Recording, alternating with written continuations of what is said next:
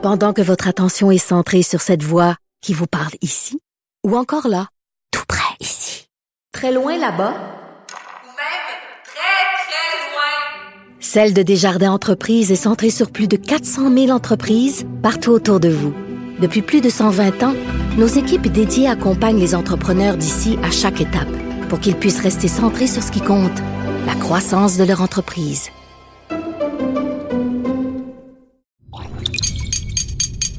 Cube Radio.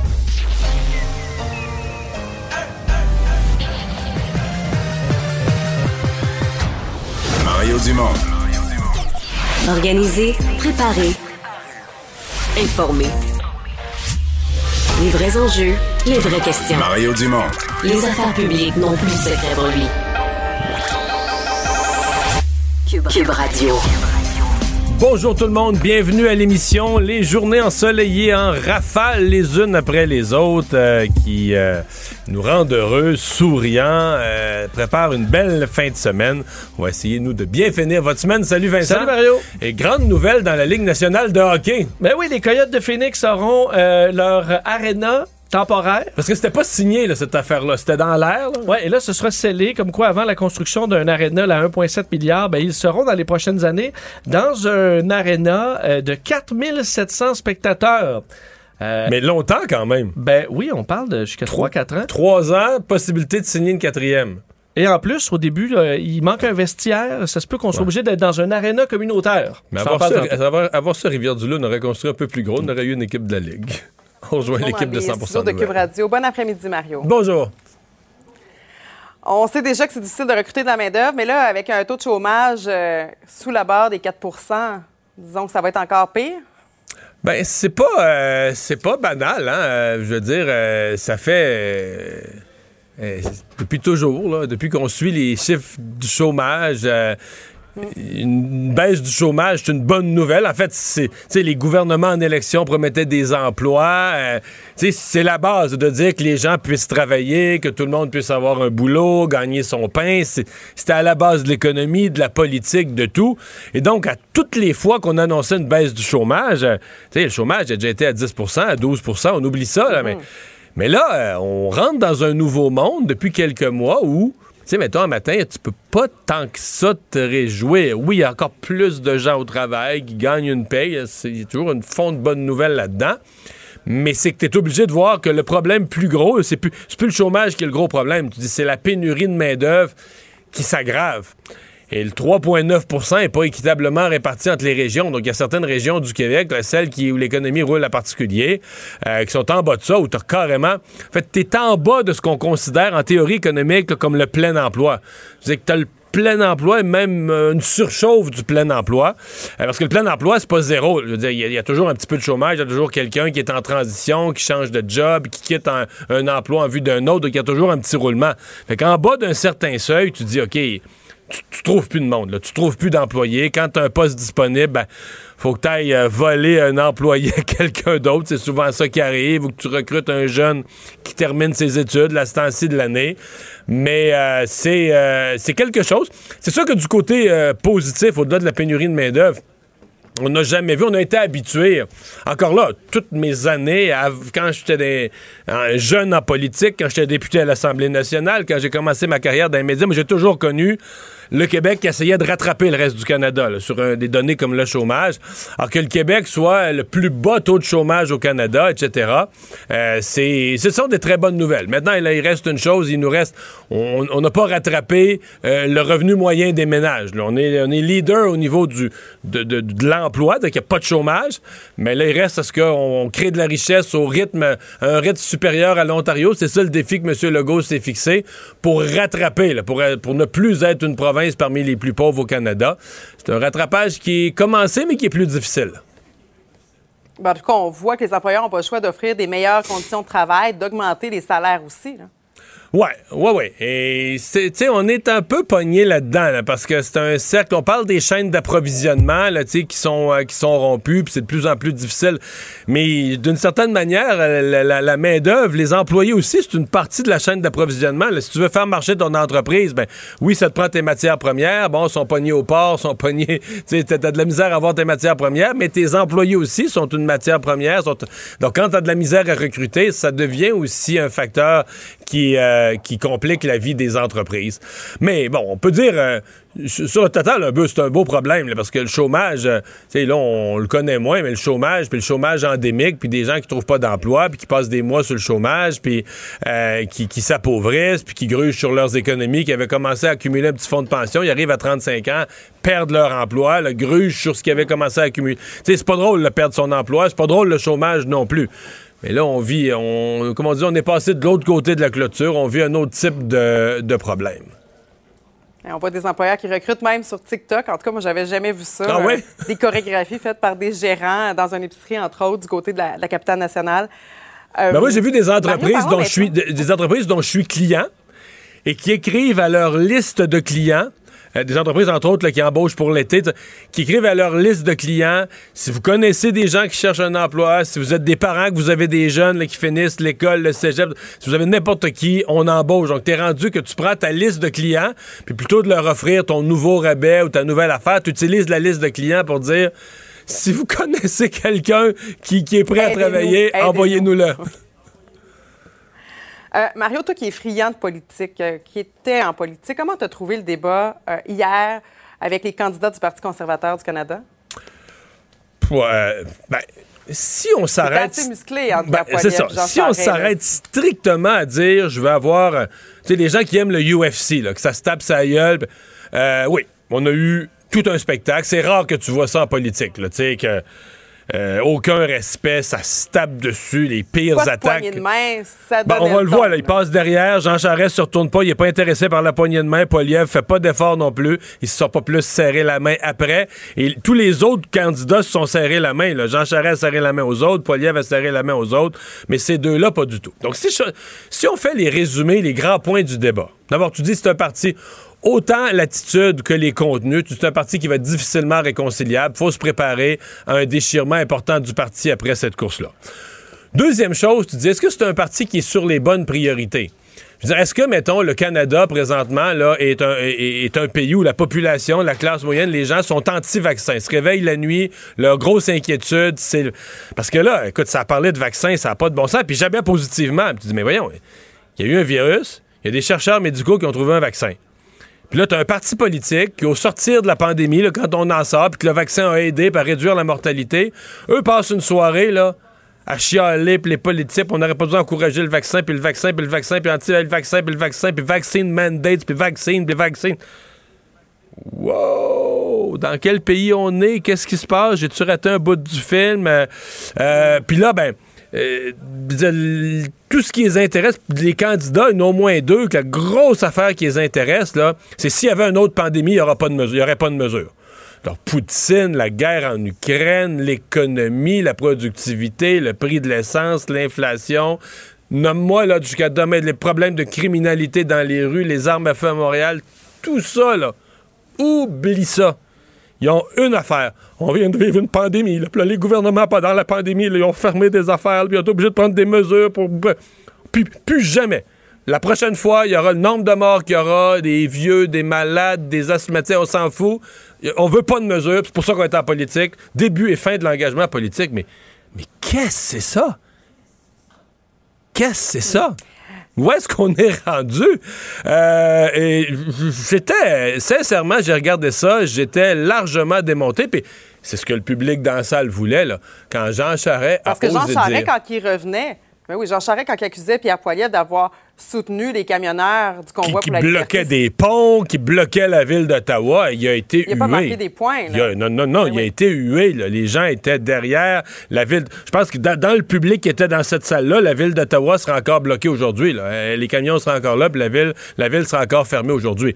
Donc, sincèrement, je me disais, est-ce que c'est un débat? Est-ce que ce sont des candidats représentatifs? Ben, de ce que j'appellerais un parti conservateur raisonnable, ordinaire, euh, qui veut juste euh, bien gérer le Canada, être moins dépensier que Justin Trudeau, s'occuper de l'économie, prendre une position ferme par rapport à Vladimir Poutine sur l'Ukraine, euh, l'inflation, avoir une gestion plus responsable, s'occuper du pouvoir d'achat des gens. Mais on semble un parti qui dérape euh, sur des bases idéologiques. Est-ce que c'est le Trumpisme qui gagne ce parti-là? Ou est-ce qu'on essaie... On a l'impression que tous les gestes sont posés pour voler la clientèle de Maxime Bernier? Comme si tous les conservateurs s'étaient dit, nous autres, là, on s'en fout de l'électeur moyen, on veut enlever... On, va, dire toutes les affaires de Maxime Bernier pour y voler tous ses votes à Maxime Bernier. Mais les votes de Maxime Bernier, c'est, quoi? 4,8% quelque chose comme ça? Est-ce que, mais t'as l'impression que les conservateurs, eux autres, c'est ce 4,8 %-là, là. anti-vaccin, anti-mesure. On va y voler à Maxime Bernier. C'est parce que tu dis, ouais, c'est parce que là, il y a un autre 40. Vous voulez remplacer Justin Trudeau, les amis? Il y a un autre 40 là, de gens qui travaillent, qui vont au boulot le matin, qui veulent juste que ça marche au Canada, qui peut-être un jour vont trouver que Justin Trudeau, ben là, il a fait trois mandats, c'est assez, il faudrait le remplacer. Mais est-ce que les conservateurs. Moi, j'ai vu hier un parti qui se prépare à rester dans l'opposition. Sincèrement, ce que j'ai vu, c'est un parti qui dit, nous, c'est l'idéologie à la vie, à la mort, puis on se prépare à rester dans, dans l'opposition. Les grands gagnants de la soirée d'hier, c'est le Bloc québécois, c'est le Parti libéral, puis c'est Maxime Bernier, là, qui a l'air d'un gars extrêmement influent, qui redessine la scène politique canadienne, force les autres partis, euh, les autres candidats à la chefferie à se positionner en fonction de lui. Alors c'est sûr que Maxime, en même temps, Maxime Bernier, ben, il doit se dire, je vais disparaître parce que là, ils vont prendre ma place, mais il doit en même temps sentir qu'il a une influence énorme, qui l'infléchit, qui force les autres à, à le suivre puis à s'adapter à son discours. Euh, on verra en tout cas ça donne le ton pour les prochains euh, débats. Mario, allons faire un, tour en politique provinciale. Bon, là, le Parti libéral du Québec qui perd une autre candidate, une députée sortante.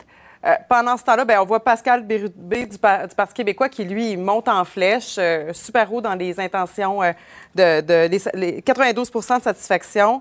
Disons que les partis n'ont pas les mêmes défis, là, présentement. Non, Pascal Bérubé, on n'était pas vraiment inquiet pour lui dans sa circonscription. Là. Quand, euh, quand les, sondages les plus pessimistes disent que le PQ garderait un siège, là, tout le monde sait que c'est. Tout le monde reconnaît que c'est le sien. Dans le cas du Parti libéral, quand même, on peut pas mettre la députée Paul Robitaille dans la liste des autres départs. Il faut la mettre à part. euh, parce que euh, les départs, c'est beaucoup des gens qui étaient là depuis longtemps, un bon nombre qui ont été ministres ou qui ont été sous Jean Charest. Euh, donc, on dit, tu ils ont fait le tour du jardin, ils ont été ministres, ils ont fait de longs mandats, ils ont connu le pouvoir, ils quittent. Euh, elle, elle vient d'arriver. C'est, elle, c'est la dernière cuvée de la dernière élection, donc c'est une nouvelle députée. Donc là, c'est pas comme... On, peut pas dire, ah ben oui, est-ce qu'un député part, il faut que Dominique Anglade fasse du renouvellement. Non, elle, elle est le renouvellement. C'est elle le renouvellement du parti. C'est une nouvelle arrivée qui amenait du sang neuf la dernière fois, qui, avait pris un mandat d'expérience. Bon, là, elle dit qu'elle veut aller euh, aider en Ukraine, participer à l'enquête.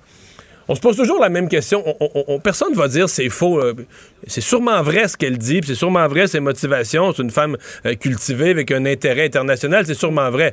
Mais veut, veut pas, Marie-Claude, on se pose quand même la question. Si le Parti libéral était à 35-40 convaincu de prendre le pouvoir, convaincu, elle, qu'elle occuperait un ministère là, de, de haut niveau dans un cabinet, est-ce qu'elle quitterait?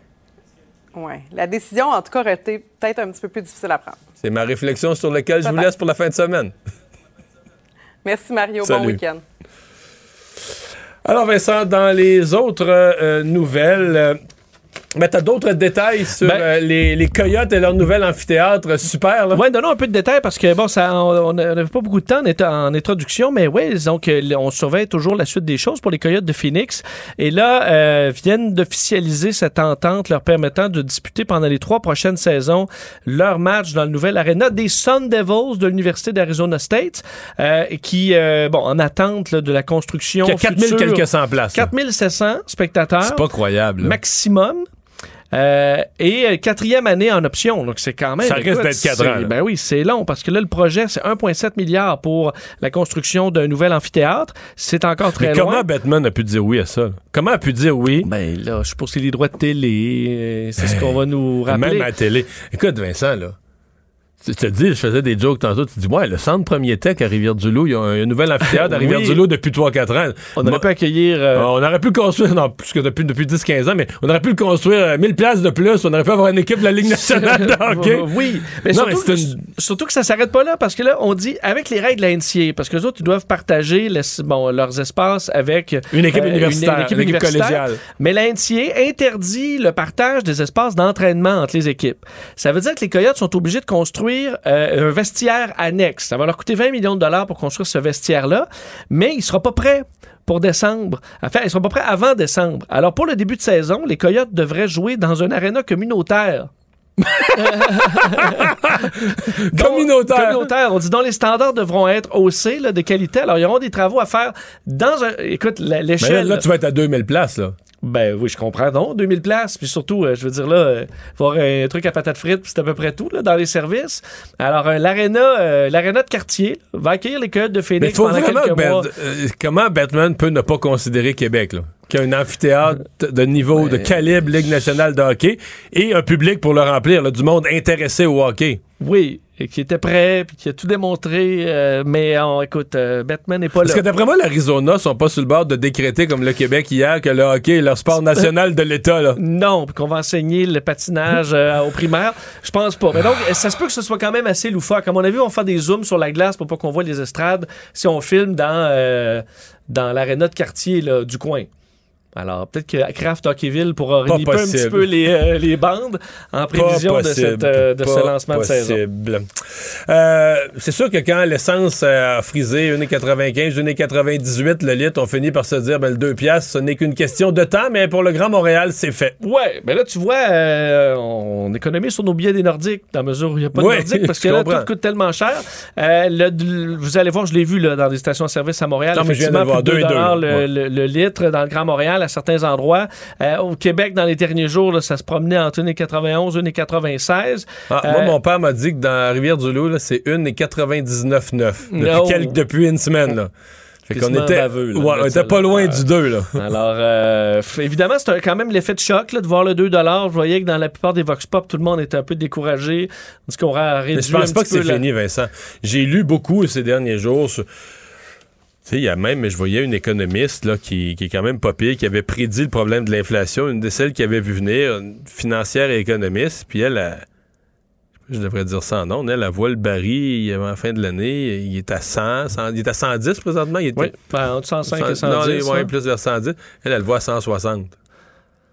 Le Ouais. ba- le baril. Mais si on tombe dans une récession, euh, Ça va donné, ralentir. Ça va ralentir aussi. Là. Sauf que là, il y a plusieurs problèmes. Parce qu'à partir du moment où la.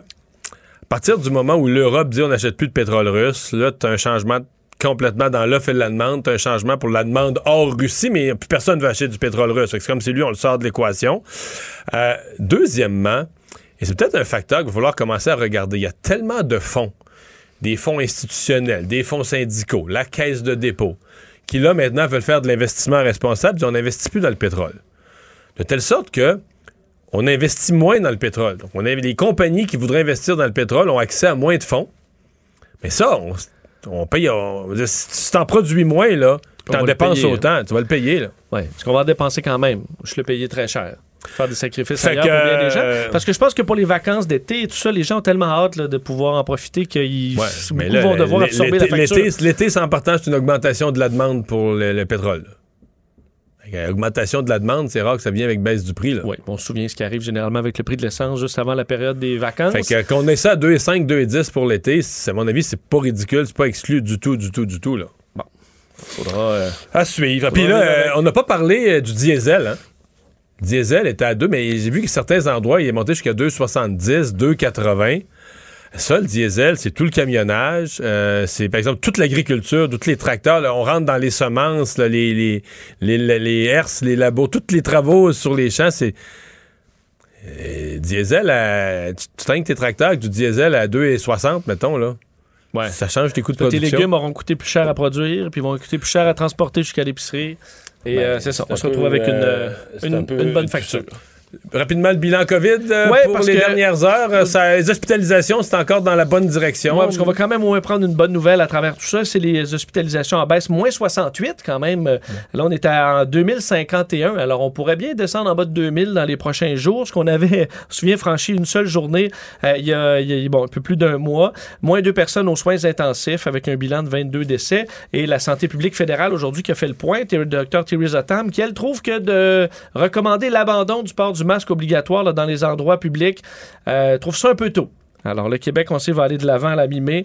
Pour le fédéral, on dit que c'est une. Enfin, le- le- la santé publique, le port du masque, c'est une mesure de protection individuelle qui est importante et il faut l'enlever avec grande prudence. Voilà. Ouais. Toujours un je peu- pense- petit peu plus prudent au, euh, À Ottawa. la santé publique. Voilà. Merci, Vincent. Pendant que votre attention est centrée sur vos urgences du matin, vos réunions d'affaires du midi, votre retour à la maison ou votre emploi du soir, celle de Desjardins Entreprises est centrée sur plus de 400 000 entreprises à toute heure du jour. Grâce à notre connaissance des secteurs d'activité et à notre accompagnement spécialisé, nous aidons les entrepreneurs à relever chaque défi pour qu'ils puissent rester centrés sur ce qui compte, le développement de leur entreprise.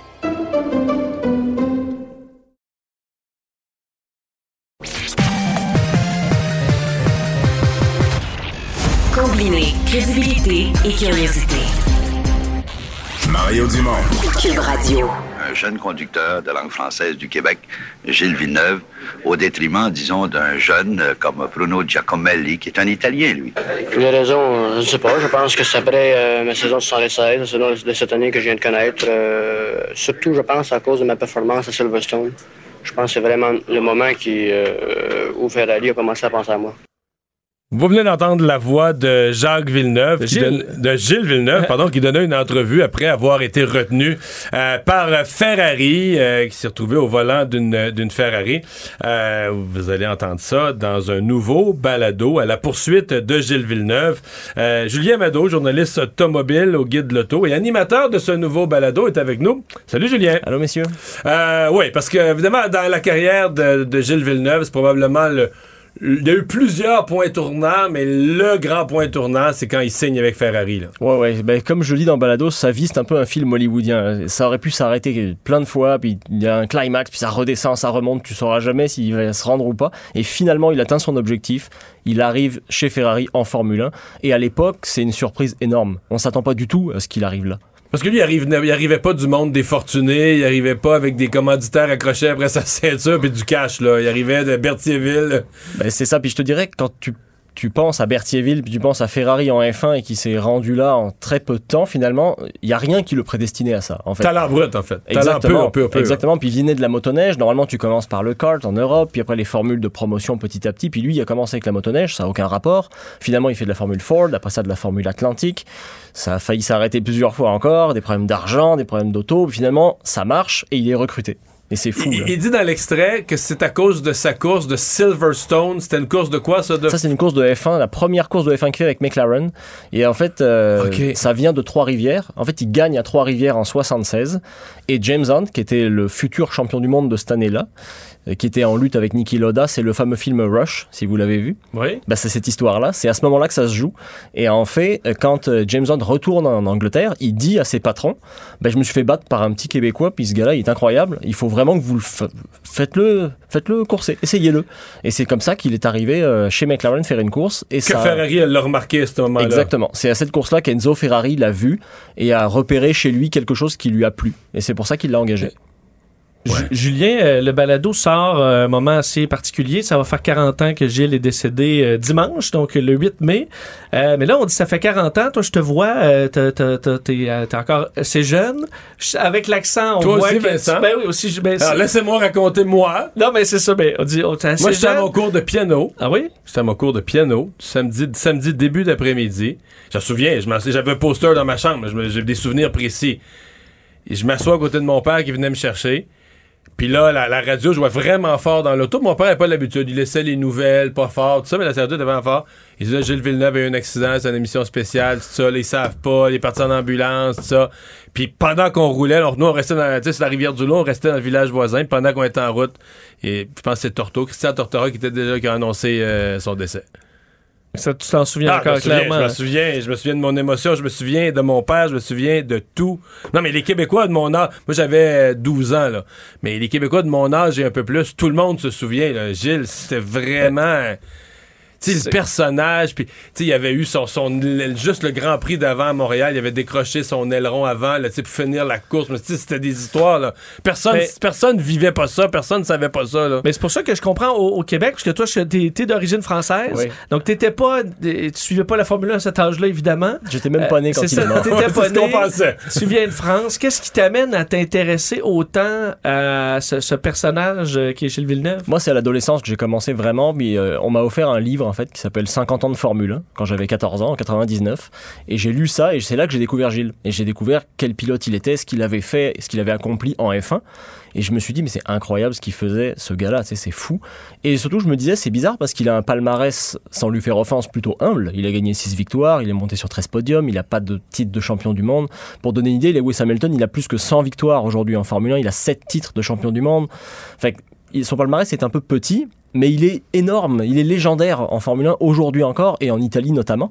Donc c'est vrai que je, me suis toujours demandé d'où ça venait, comment c'était possible. Et quand je suis arrivé ici au Québec, ben, le lendemain de mon arrivée, la première chose que j'ai faite, c'est d'aller sur l'île Notre-Dame. Je suis allé faire le tour du circuit à pied et je suis arrivé devant le Salut Gilles, puis ça m'a ça m'a vraiment fait de quoi. Et euh, je me suis toujours demandé aussi, c'était quoi les années Berthier, à quoi ça ressemblait, comment tu passes, comment tu fais pour naître là, qui a rien à voir avec le berceau de la course, pour te rendre jusqu'où tu t'es rendu? Mais c'est une affaire de famille, là. La- dans la- chez les Villeneuve, là, c'était la course, la vitesse, la motoneige. D'ailleurs, t'as parlé à Jacques. Oui, j'ai parlé à son frère Jacques et euh, ben, justement Jacques c'est drôle parce qu'il me raconte des affaires de sa jeunesse, notamment les premières voitures de Gilles qui sont pas du tout des voitures de course, c'est des, c'est des minounes, c'est des petites autos qui marchent pas, puis c'est tout le temps à réparer ça. Et il me raconte notamment une histoire intéressante, c'est qu'il il avait acheté une Skoda qui est une voiture tchèque. Aucun, Il n'y en avait pas vraiment beaucoup ici. c'est Très peu. extrêmement rare, donc je sais même pas pourquoi ni comment il a trouvé ça. Ça, par contre, personne s'en souvient, mais il avait une manière de faire très particulière et c'est ça que Jacques Villeneuve m'a raconté. Il y avait un coin à Saint-Thomas. Mon frère, les- c'était quasiment un spectacle. Quand mon frère revenait de Joliette ou passait là, il y a un coin qui revirait à, mettons, euh, 70 degrés, mettons, qu'on peut revirer assez vite, si tu veux.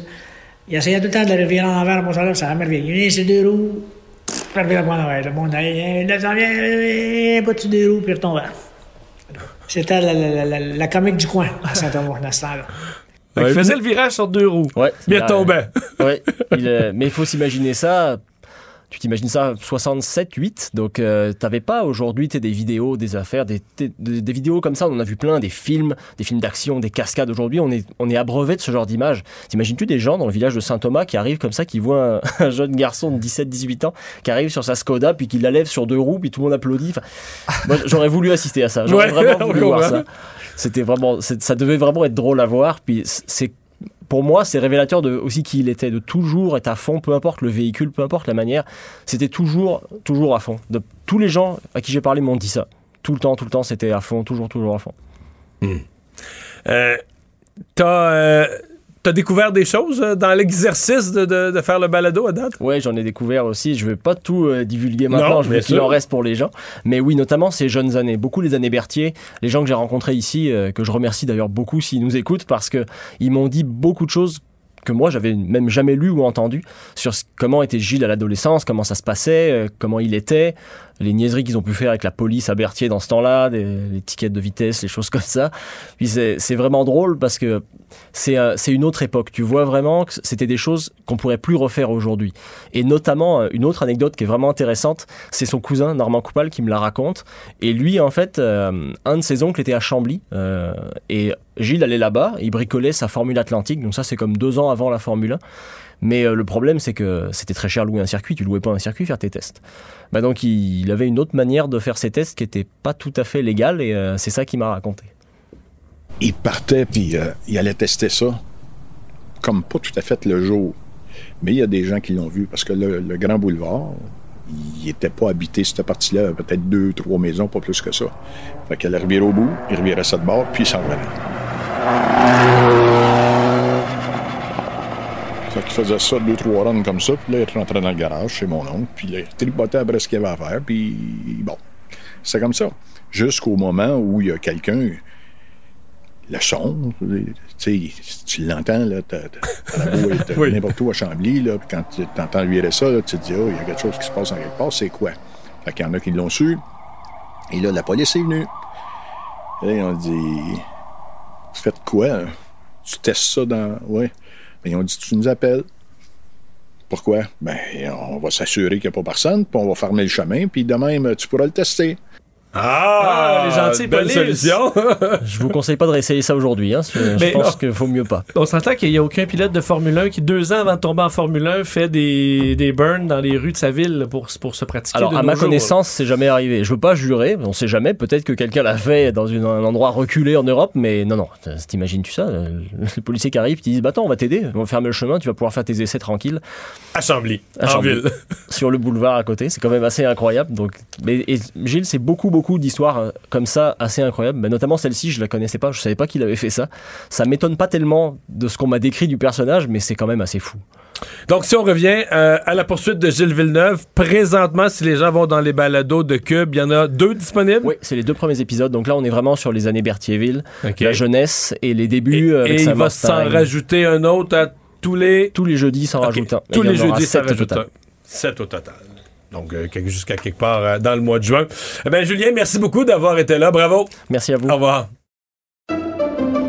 Pendant que votre attention est centrée sur cette voix qui vous parle ici, ou encore là, tout près ici, très loin là-bas, Ou même très, très loin. Celle de Desjardins Entreprises est centrée sur plus de 400 000 entreprises partout autour de vous. Depuis plus de 120 ans, nos équipes dédiées accompagnent les entrepreneurs d'ici à chaque étape pour qu'ils puissent rester centrés sur ce qui compte, la croissance de leur entreprise.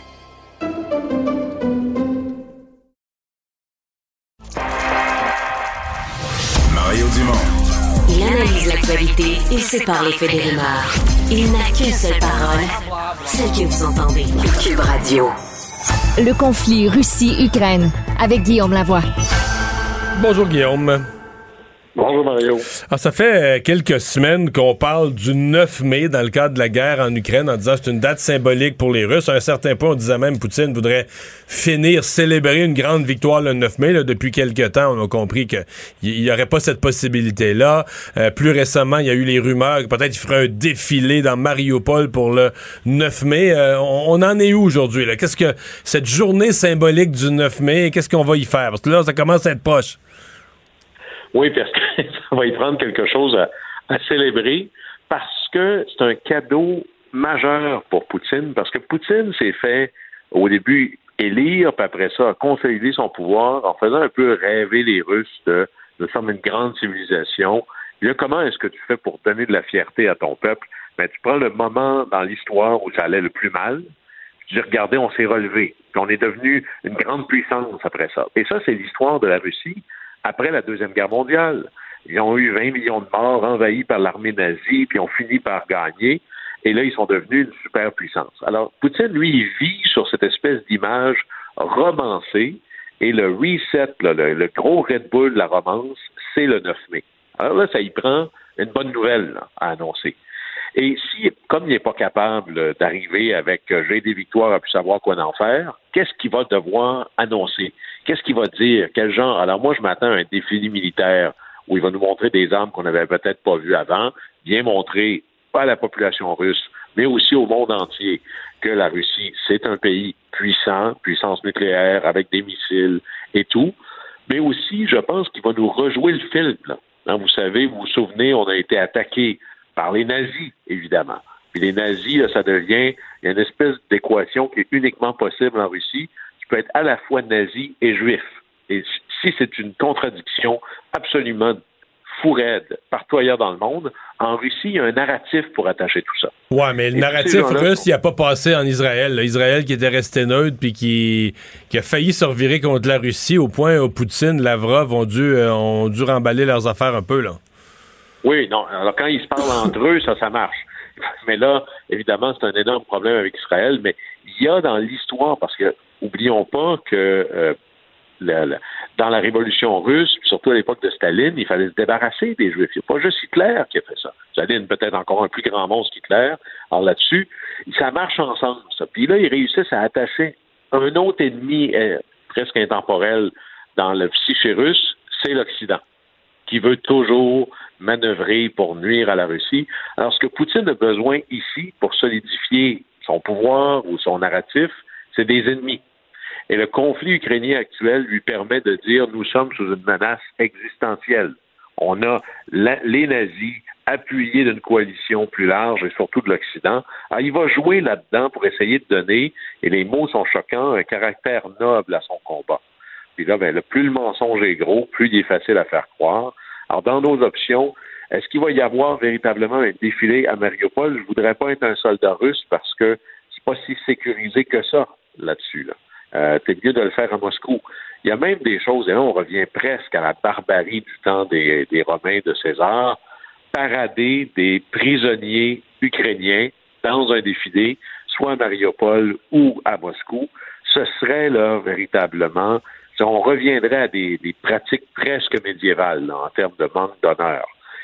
Puis de l'autre côté, comment est-ce que l'Union européenne, elle, va célébrer son 9 mai, 9 mai qui est à la, conception même de l'Union européenne, qui est supposée être la célébration de la paix des pays en Europe. Mais la guerre en Ukraine, c'est une attaque à l'idée de l'Europe. Alors, comment est-ce que les Européens, eux, vont vivre le 9 mai? On a trois jours pour voir venir, mais très franchement, ça fait longtemps qu'un lundi 9 mai n'aura pas rencontré autant d'intérêt et d'analyse de, de signification. Alors, on va surveiller un peu ce qui va se mettre en place pendant la fin de semaine. Et entre autres, parlant de surveiller, je voulais revenir sur les, euh, les quelques alliés de Poutine dans l'Union européenne, parce que tout le monde n'est pas euh, nécessairement anti-Poutine. Non, ça n'a pas toujours été là. Ça commence à solidifier un peu, mais il y a eu une époque où même euh, Berlusconi, le clown qui était en charge de, de l'Italie, disait Je suis l'avocat de Poutine à la table de l'Union européenne.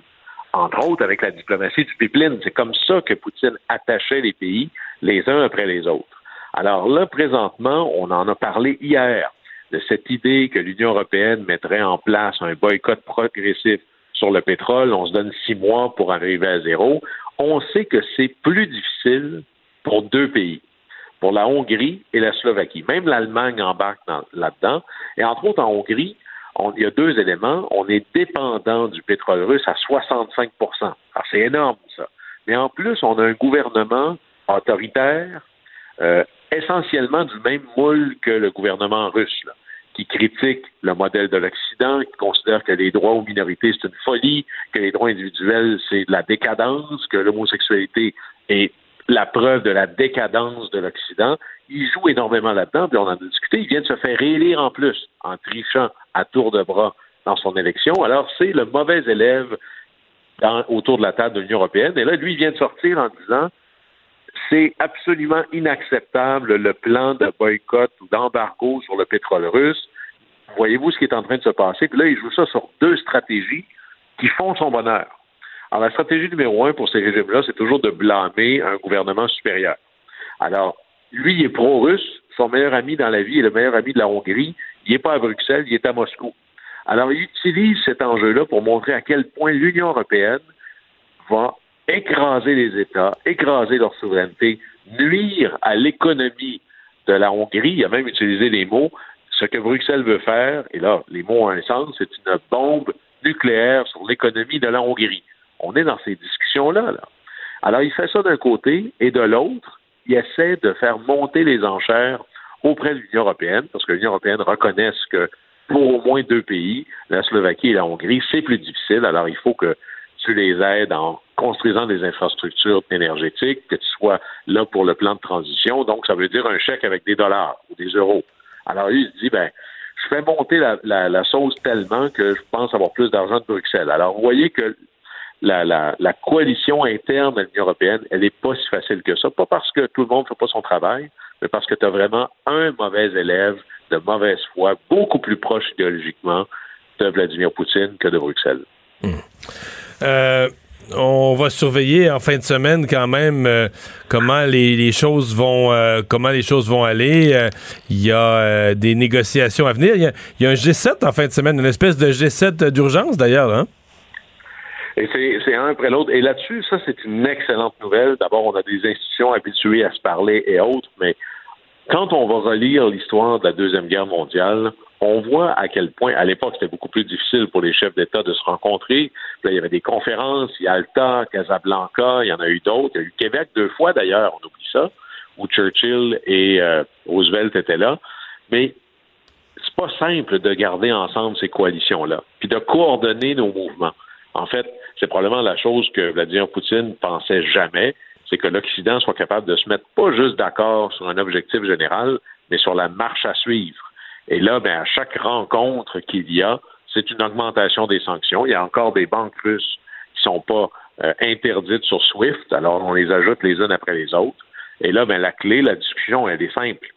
Qui a de l'énergie pour aider l'Europe à arrêter de financer Vladimir Poutine à un point quelques milliards de dollars par jour? Et là, ça va être ça l'enjeu. Et comment on fait pour faire pression sur la Chine, faire pression sur l'Inde, pour être capable de maximiser les pressions sur la Russie. Alors ça, c'est une excellente nouvelle que ces structures-là fonctionnent de manière formelle et aussi énormément de manière informelle. Je serais surpris que ces gens-là ne se parlent pas là, plusieurs fois par semaine maintenant. Guillaume, un des sujets de la semaine, quand même, ça a été aussi l'implication des euh, ben, de l'OTAN, des Américains particulièrement, dans la transmission d'informations qui amène à certains des beaux succès qui ont été médiatisés dans le monde là, de, l'armée ukrainienne. les, succès, les succès les plus douloureux pour la Russie, par exemple. Oui, il y en a qui sont symboliques, puis il y en a qui sont véritablement majeurs. Euh, pensons par exemple, euh, il y a une demi-douzaine de généraux russes qui ont été zigouillés par les forces euh, ukrainiennes. Alors, à un moment donné, ça, ça a un, impact, là. D'abord, symbolique, mais aussi, t'enlèves le général, il y a, de la connaissance là-dedans. C'est, ça se remplace pas comme ça, là. Et la plus visible, ça a été le navire amiral dans la mer Noire, le Moskva, fait euh, couler par un missile. Puis là, la question, c'est comment ça se fait que l'Ukraine sait tout ça? L'Ukraine n'a pas de satellite, ils ne connaissent pas par cœur le mouvement des troupes. Et là, NBC aux États-Unis a sorti la nouvelle. Je suis pas sûr que c'est une bonne idée, mais je vous la partage. C'est ben là, finalement, les Ukrainiens sont capables d'aller assassiner les généraux russes ou de couler les navires parce qu'ils savent exactement ils sont où, quand et avec des images parfaites. Là. Et ces images-là, ils viennent du Pentagone, ils viennent des États-Unis.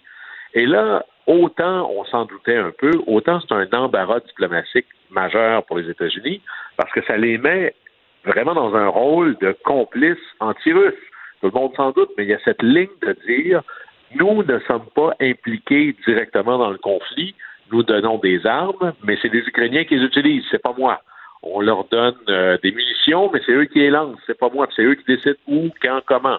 Mais non, on se dit, quand tu es dans des mouvements comme ça, puis là, il y avait le, le, porte-parole du Pentagone, je pense qu'il pourrait faire un numéro au Cirque du Soleil pour la contorsion, c'est de le voir dire, oui, on partage des renseignements avec l'Ukraine, mais c'est à peu près comme si on leur disait, on leur dit la météo de la journée. Là. On ne suit pas ça de plus, près, de plus près. Évidemment que nous, on le croit à peine, puis les Russes, ils doivent pas y croire du tout. Et là, ça va être quoi la, la réplique russe par rapport à ça? Ben, c'est la question que j'allais, c'est la question que j'allais poser. Mettons que les Russes sont furieux, là, que leur super bateau, le Moskva, ou que leurs généraux, quand même des, des, des, membres importants de leur armée qui ont été abattus à cause de la collaboration des Américains. Euh, on fait quoi comme réflexe si on est la Russie? Bien, évidemment, on veut éviter des frappes directes sur des, euh, des actifs américains, parce que là, ce serait d'amener le conflit ailleurs. Alors, c'est l'idée toujours les conflits par procuration. Alors, probablement, et c'est ce qu'on voit, une accélération profonde d'attaques russes sur les lignes d'approvisionnement ukrainiennes, c'est-à-dire les chemins de fer. en Ukraine, il y a énormément de chemins de fer partout. C'est vraiment un pays qui est bien installé en termes de lignes de chemin de fer qui vont justement de l'est à l'ouest. Alors, il y a des attaques systématiques sur les chemins de fer, puis ça, c'est un peu nouveau là, maintenant, pour empêcher les armes d'entrée. Et moi, je m'attends à une série. D'ailleurs, on s'attend à ça depuis longtemps, mais un peu comme le reste de la russe, on ne comprend pas pourquoi c'est pas déjà arrivé massivement. C'est des cyberattaques massives sur les infrastructures de l'Occident, que ce soit euh, les grilles électriques, que ce soit le système bancaire, que ce soit euh, les usines d'épuration des eaux. Puis là, ici, c'est pas de causer des dommages militaires majeurs, c'est de causer du trouble. C'est de faire qu'il y ait de tellement de problèmes chez vous que ça t'oblige à t'en occuper, de créer euh, des, de l'inquiétude chez la population.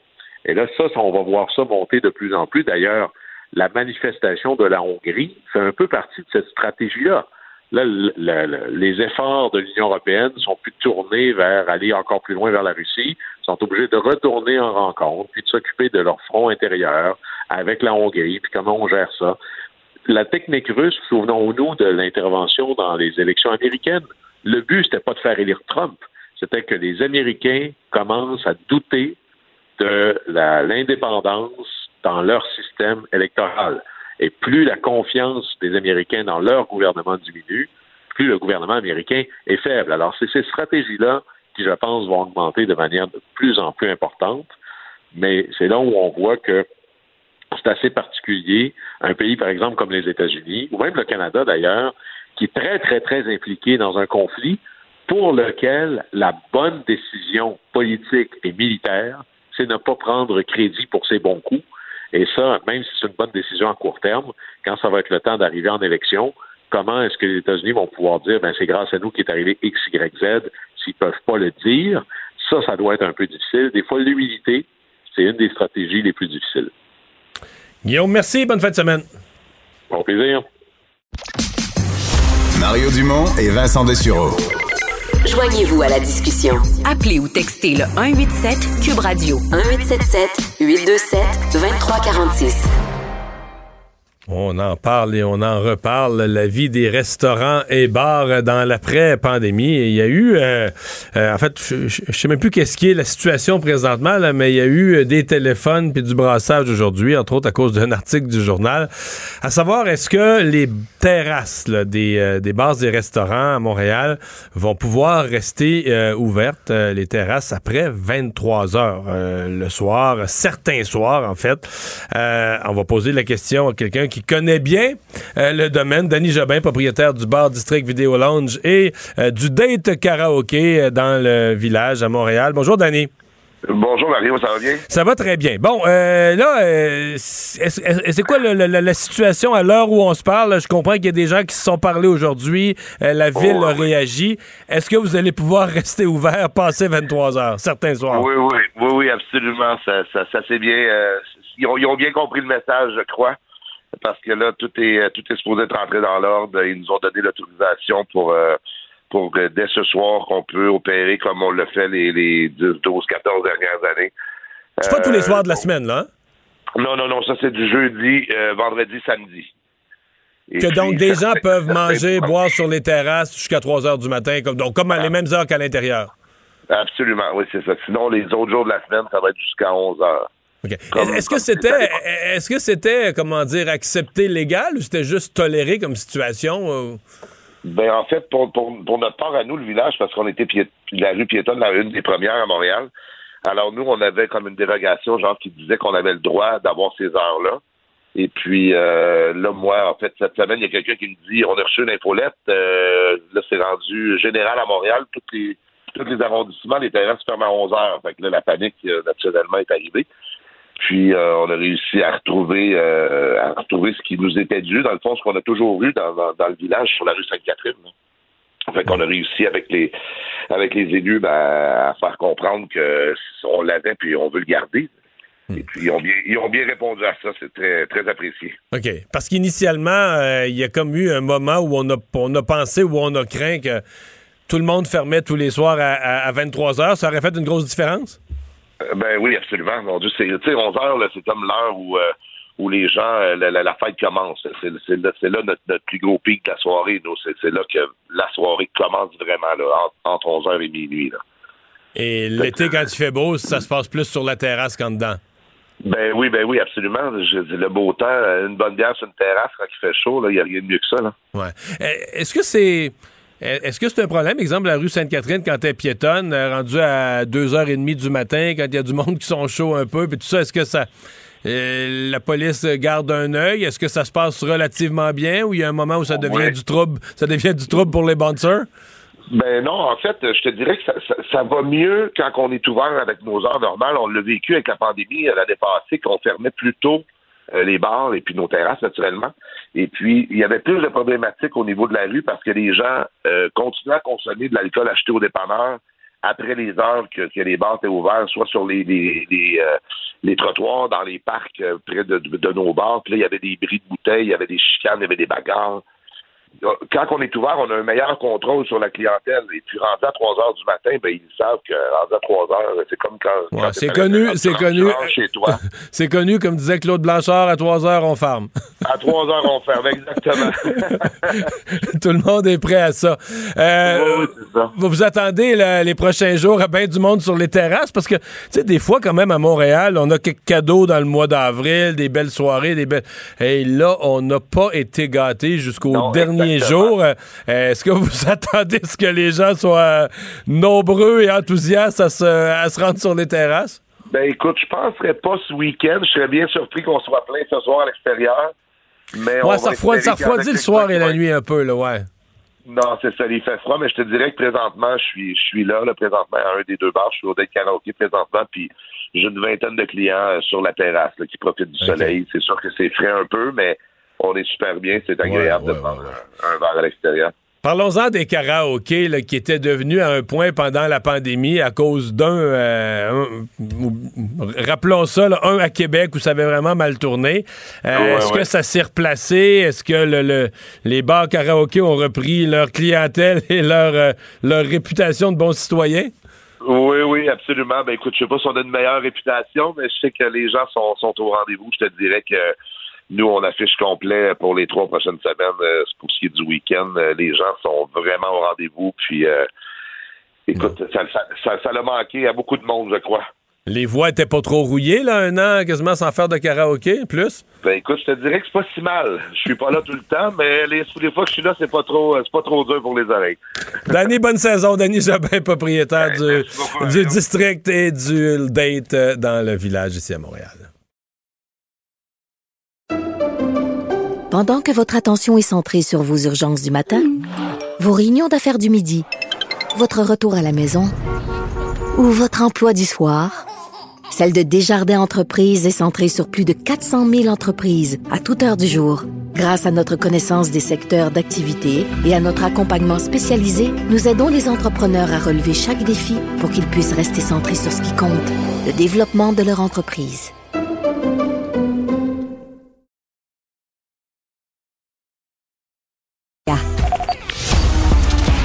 Les vrais enjeux, les vraies questions. Les affaires publiques n'ont plus de secret pour lui. Mario Dumont. Vous avez 24 minutes dans une journée. Tout savoir en 24 minutes. Pour s'informer et comprendre en 24 minutes, ici Mario Dumont, en compagnie de Vincent Dessureau, des studios de Cube Radio, la station d'affaires publique de Québecor. Voici Tout savoir en 24 minutes. Tout savoir en 24 minutes. Catastrophe assez inusitée pour une famille à Saint-Côme-Linière en Beauce euh, aujourd'hui où leur maison, maison donc d'une famille, a été mais complètement détruite par un camion à ordures. Peux-tu dire soufflé? Soufflé, ben, Il reste les planches une à une éparpillées au sol, ça se peut même pas. là. Comme si euh, une tornade là, avait rasé euh, la maison. Ça s'est produit vers 9h30 ce matin à l'intersection de la rue principale et de la 15e rue. C'est euh, une résidence donc, qui se retrouve au bout d'une pente. Et le camion à ordures, vous voyez quand même la, la- la taille de ce genre de véhicule-là et le poids, euh, s'est mis à dévaler la pente en ayant perdu les freins. C'est ça, de frein. Et est allé euh, juste éclater la maison complètement. Euh, une femme et ses trois adolescents qui, qui étaient qui, qui se trouvaient dans la résidence au moment de l'impact, mais qui n'ont pas été blessés dans C'est un l'incident. miracle. Il n'y a pas de miracle. mort, ni le chauffeur, ni. Je sais pas comment ça a pu. Euh, le problème, bon, c'est qu'évidemment, ils ont tout perdu là, en termes de, de maison. Euh, tout est détruit. On, on dit qu'il y avait resté un mur qui a été détruit ce matin avec une pelle mécanique. Mais parce il que, reste un mur tout de un coin, un coin debout, là. ça- C'est juste dangereux Le que vent ça va faire tombe. tomber ça, ben oui. Alors là, il reste plus rien. Évidemment, pour la famille, euh, on se dit heureux que personne n'ait été blessé. C'est le principal. Le reste, c'est, c'est du matériel, des souvenirs. Le problème, par contre, c'est quand même, avec la situation aujourd'hui, le perdre sa maison, c'est compliqué parce qu'on dit là, se rebâtir une maison. Mais là, on, on oublie ça. Les coûts, on arrive au mois de juillet. euh, les- euh, ensuite, les appartements, les maisons à location. Il n'y en a pas de disponibles. Pénurie de logements à peu près partout. Donc, pour une famille qui vient de tout perdre. Mais dans un cas comme ça, c'est l'assurance sûrement de la compagnie.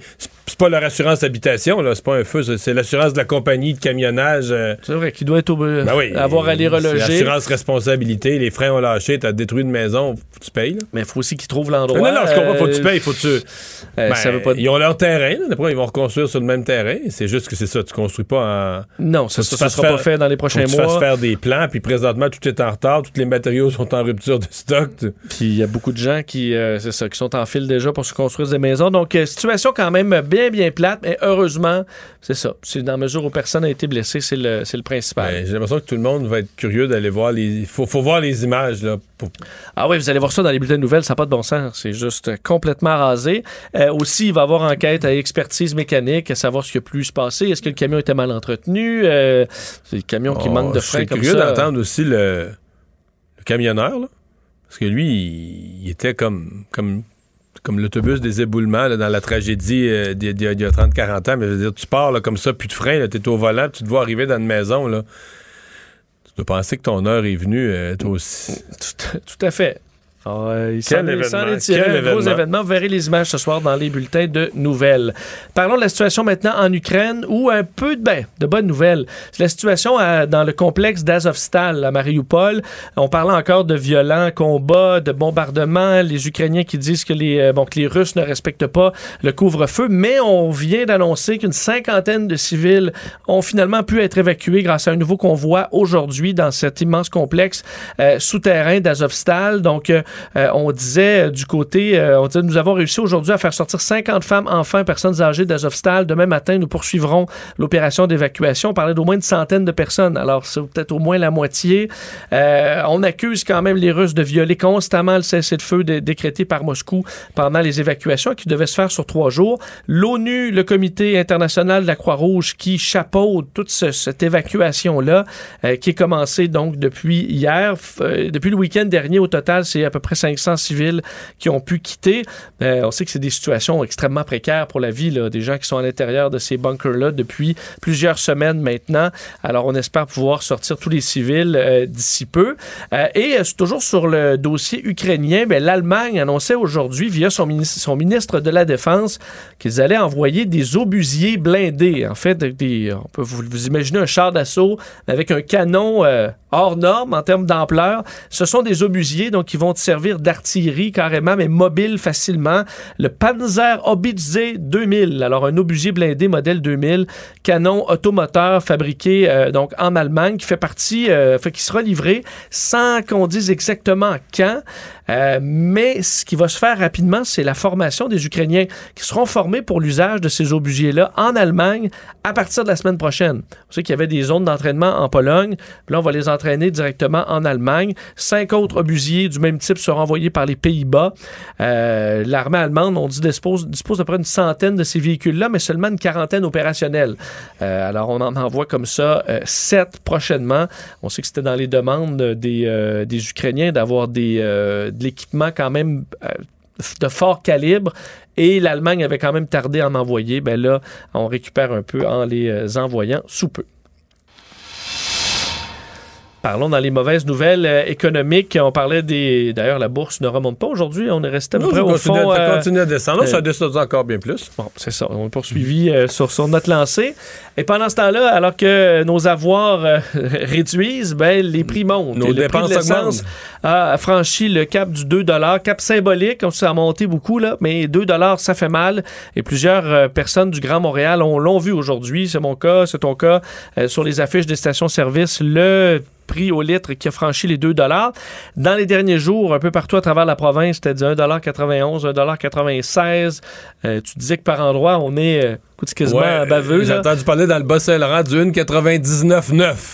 Mais, mais le prix du baril a remonté. Il avait monté là, en fou au début de la guerre. Il avait redescendu un petit peu. Mais depuis que le- l'Europe a annoncé son intention là, de mettre en œuvre un plan pour carrément couper ses approvisionnements de, de, de- de pétrole russe, ben ça a eu un impact sur le prix. C'est comme si tu dis que dans quelques semaines, dans quelques mois, on va euh, on va sortir la Russie du marché mondial. On n'achètera plus de pétrole. Ben là, euh, la loi de l'offre et de la demande. Vous savez que la demande pour le pétrole non russe, appelons-le de même, c'est ça qu'on achète, du pétrole non russe. Ben, la demande pour le pétrole non russe euh, est en augmentation. Puis la production est pas là. Puis ça, ça va devenir un enjeu réel parce que on dit ah faut pas que la caisse de dépôt investisse dans le pétrole, on dit faut pas que les, nos fonds de pension investissent dans le pétrole, on dit faut pas que tout le monde dit faut pas investir dans le pétrole. OK. Mais si plus personne n'investit dans le pétrole, faut plus consommer de pétrole.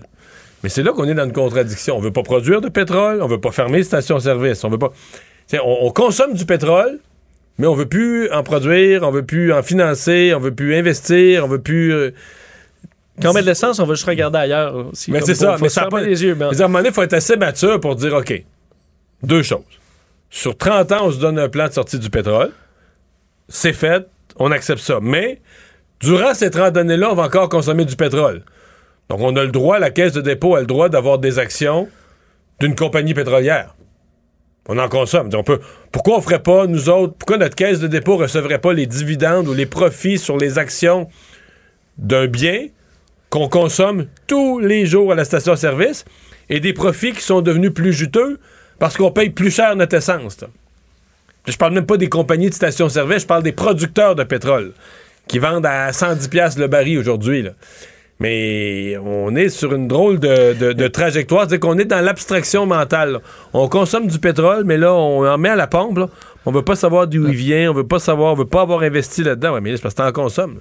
Euh, D'ailleurs, le prix, euh, on parlait des prix, prix du WTI et du Brent aujourd'hui en hausse d'à peu près 2% Donc, alors que tout est en baisse, ben, les prix, euh, non, prix le du pétrole, euh, euh, ça, continuent ça- de monter. Brent, 113 quand même et euh, le WTI, 110 aujourd'hui. Alors euh, que soit à la pompe, là, et nos collègues ont fait plusieurs vox pop aujourd'hui, c'est quand même la déprime. Là. Ouais. Euh, pour ceux qui, on s'imagine des gens aussi qui se sont, tu sais, qui recommencent à devoir aller au travail en présentiel. J'ai pensé à ça Qui ce ont des maisons des fois. Que leur boss, leur boss a appelé hier pour dire Ouais, il faudrait que tu penses à venir plus au bureau. Mettons, deux, trois fois par semaine. Certains Ouais. ont quitté la ville pour se rendre dans lointaine banlieue parce que c'était le seul endroit où les maisons étaient à prix acceptable. Là, tu te retrouves avec une, un Deux dollar piastres à le 2 litre. dollars. Euh, Euh, ça peut faire là, mal à là, on n'a pas parlé du diesel qui, lui, est à 2,50, 60. Je pense que cette semaine, j'ai vu qu'il a monté jusqu'à 2,75, 80. Euh, là, le diesel, là, ça, c'est partout. là. C'est tout le camionnage. C'est Moi, je pense euh, au, au monde agricole. On part dans les champs pour faire les semences, travailler les terres, etc. Euh, As-tu idée des coûts de production si tu mets le diesel à, à 2,60 dans, dans ton tracteur? C'est énorme. Mais euh, une journée où tu herces toute la journée, que tu prépares tes sols ou que tu sèmes, là, tu tanques deux fois dans la journée. Tu fais deux fois le plein du tracteur, c'est un peu plus qu'une Honda Civic. Là. oui, j'en doute pas. Et là, ça va faire. euh, parce Ben- que ces, ces produits-là qu'on va faire pousser à plus fort prix Euh, vont ça, devoir va être ça va être notre nourriture, oui, ça va être notre nourriture dans euh, quelques mois. Euh, nourriture qui va être transportée par camion avec du diesel aussi. Oui, et ce qui vient pas de près de chez nous, ben, ils viennent encore plus loin. Donc, Avec du le coût de diesel. transport est encore plus cher, effectivement. Euh, D'ailleurs, toujours dans les problèmes économiques, ben, parce que le, le taux de chômage, on l'aime bas, mais pas trop, trop bas. Et là, en ce moment, on est dans un taux de chômage qui devient problématique, selon Statistique Canada, qui dévoilait les chiffres aujourd'hui du taux de chômage au pays et au Québec. Mais l'emploi au Québec a diminué euh, donc de 0,6% en avril. Le taux de chômage qui connaît une baisse de 0,2 points. Donc, on est en bas du 4% euh, 3,9% Donc là, on est dans le C'est le plus bas de l'histoire de- de l'histoire. Depuis qu'on compile des statistiques telles que le chômage, c'est le plus bas qu'on ait jamais connu. Et euh, donc, ça peut s'expliquer, on dit, euh, le- le- par des emplois dans le secteur de la construction des services d'enseignement euh, qui, bon, qui font qu'il y a un creux de 0,8% dans la province en termes de nombre d'emplois à temps complet. Une baisse donc de près de 30 000 emplois.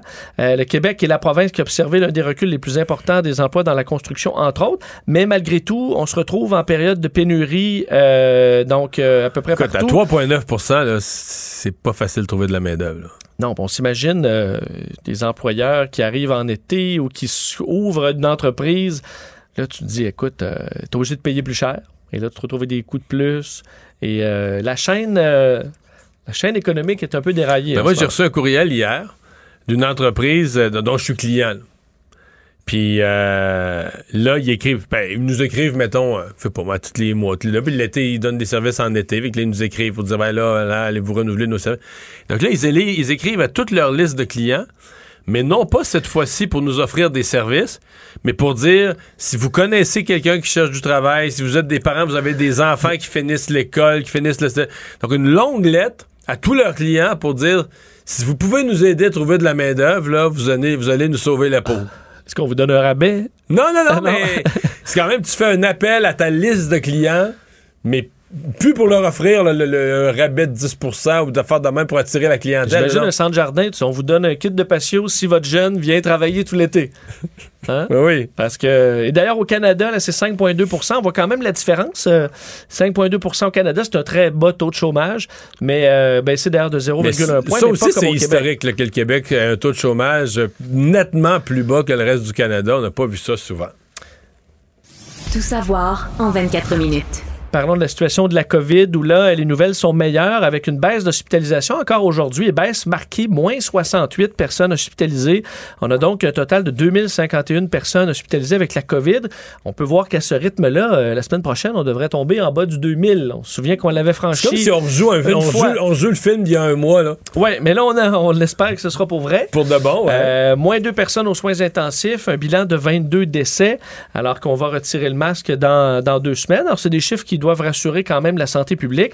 Pas, par contre, beaucoup au niveau de la, de santé, de la santé publique du Canada, euh, Mario. Aujourd'hui, Dr. Theresa Tam, dont on a moins parlé depuis, depuis quelques semaines. Elle est prudente, la Dr. Tam. Elle est prudente, oui. Revenant sur le dossier de, de la recommandation de l'abandon du port du masque. Est-ce que le Canada, est-ce que le fédéral devrait faire cette recommandation? Euh, on n'est pas là. Euh, on doit faire preuve de très grande prudence au, au dire de c'est parce que Theresa là, il y a Tam. huit provinces qui ont déjà annoncé le- ben, qui ont déjà retiré l'obligation. Euh, L'île du Prince-Édouard, je sais plus trop où ils en sont, mais le Québec, on l'a annoncé pour la semaine prochaine, le 14 mai.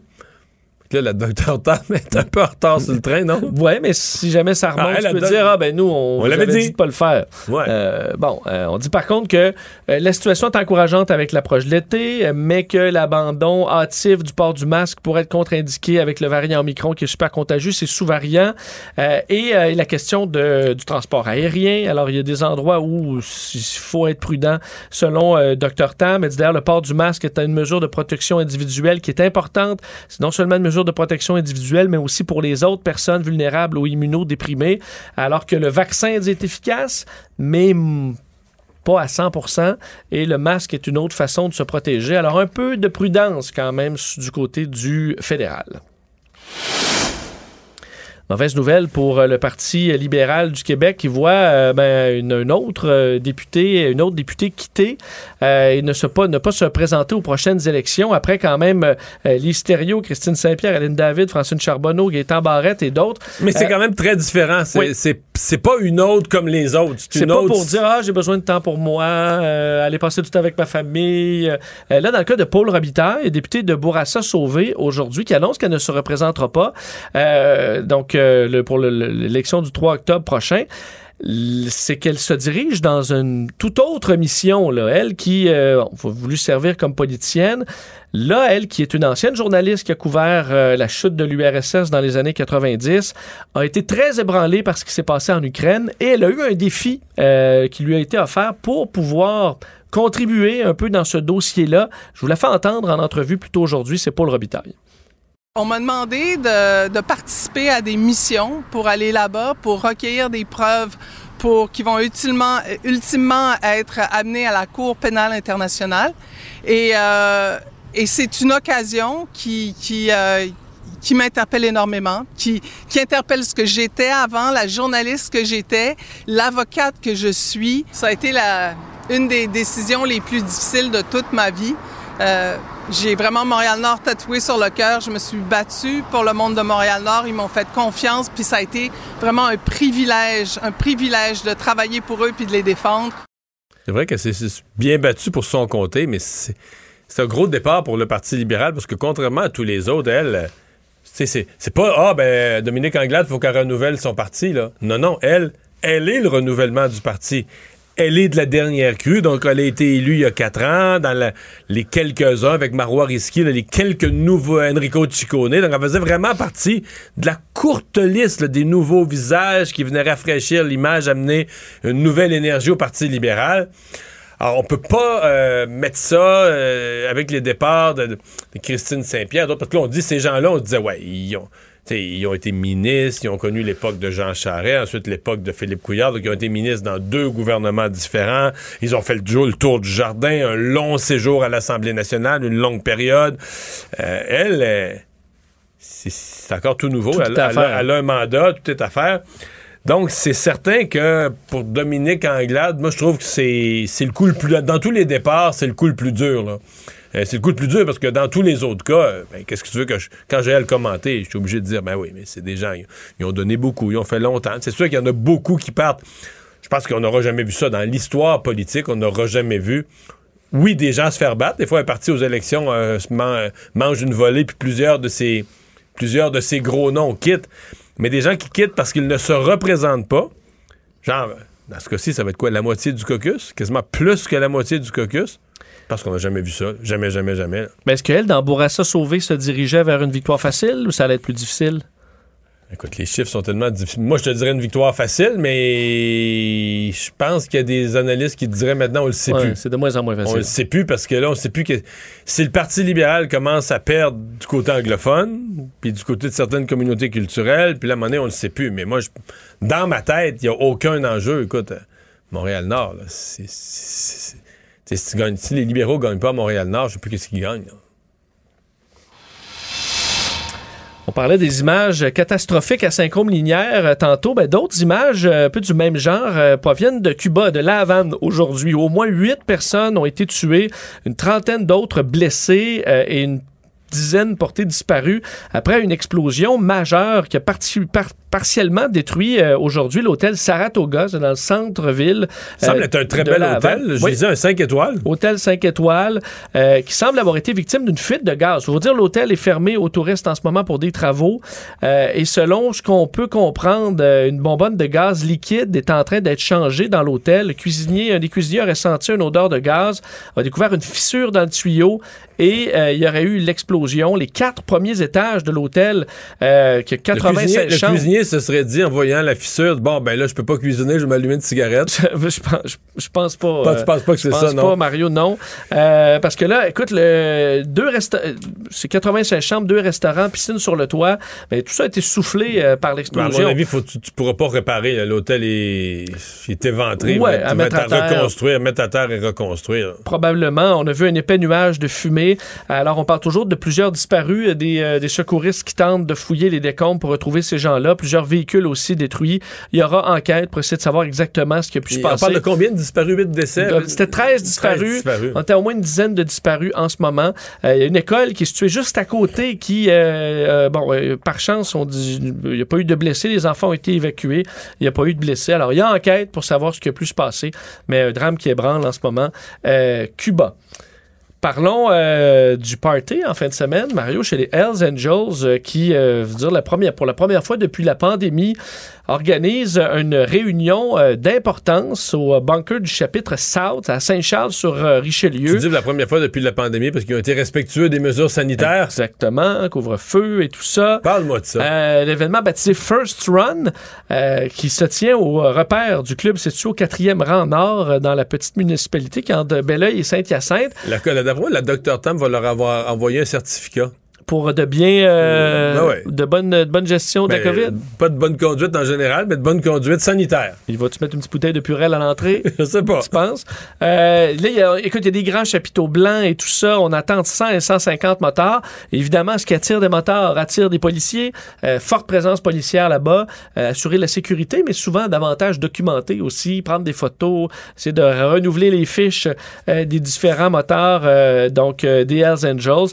Euh, on retrouvait donc des policiers là aujourd'hui de la GRC, de la Sûreté du Québec, du service de police de la Ville de Montréal, du service du de, de police de Laval, euh, des gens qui euh, donc devront C'est d'ailleurs sur un terrain privé? Chez quelqu'un, oui, visiblement. Oui, je pense ouais. que c'est sur un terrain privé. faut dire que les gens dans la ville disent c'est pas la première fois que ça arrive. Ça s'est généralement toujours bien passé. Euh, mais pour les policiers, il y a barrage pour vérifier l'identité de tout le monde. Et le tout sera en, en grande surveillance pendant tout le week-end. Alors, je pense qu'ils sont au courant qu'ils sont surveillés quand même, les Hells, dans ce genre de week-end-là. Mais ça aura lieu jusqu'à dimanche. Parlons des Coyotes de l'Arizona, euh, Mario, qui euh, ont officialisé une entente leur permettant de disputer les trois prochaines saisons de la Ligue nationale de hockey dans un nouvel aréna, celui des Sun Devils de l'Université d'Arizona State. On sait que on va construire un aréna, enfin on souhaite construire un aréna là, de 1,7 milliard dans les prochaines années, mais là, il est pas prêt, là. il n'est pas construit. Alors, Non, ils doivent se trouver une maison. énorme. Pendant trois ans, dans- pendant trois ans, tu vas jouer dans un aréna qui qui passerait à peine la rampe de la Ligue junior majeure du Québec. Euh, c'est un aréna de 4700 spectateurs qui va euh, donc héberger, selon le site Phoenix Sports, l'équipe pendant trois ans avec une option pour une quatrième année. Euh, Mais s'il y a une option pour la quatrième année, c'est que ça risque de devenir quatre ans. On veut pas le dire maintenant, pas, faire, pas trop faire perdre la face à, à Gary Bettman. Puis il est même pas prêt. Non, c'est ça. Ben, en fait, il c'est ça. Il- le, le problème qu'on a, c'est que euh, le- le- ils doivent partager le site avec une équipe de la NCAA. Et selon Donc, les du hockey collégial. Ouais, et donc, et dans les règles de la NCAA, on peut pas partager l'espace d'entraînement entre les équipes collégiales et des organisations professionnelles. Donc, la NCAA joue du code avec Batman. Oui. Mais il a- Il dit, Ah, on va vous emprunter un petit peu votre endroit. Dit, OK, mais ça va être selon nos, Nos règles. conditions. Alors là, pour respecter les règles de la NCAA, ils doivent construire un vestiaire en annexe qui va coûter 19,7 millions de dollars. Donc 20 millions de dollars. Euh, mais il sera pas prêt. Il sera pas prêt en septembre, En là. septembre. Alors là, ce qu'on va faire, là, tu te souviens, là, on veut un aréna à 1,7 milliard, mais il n'est pas construit. Là. Ça, il n'y a rien de fait. Alors, on va dans un aréna de 4700.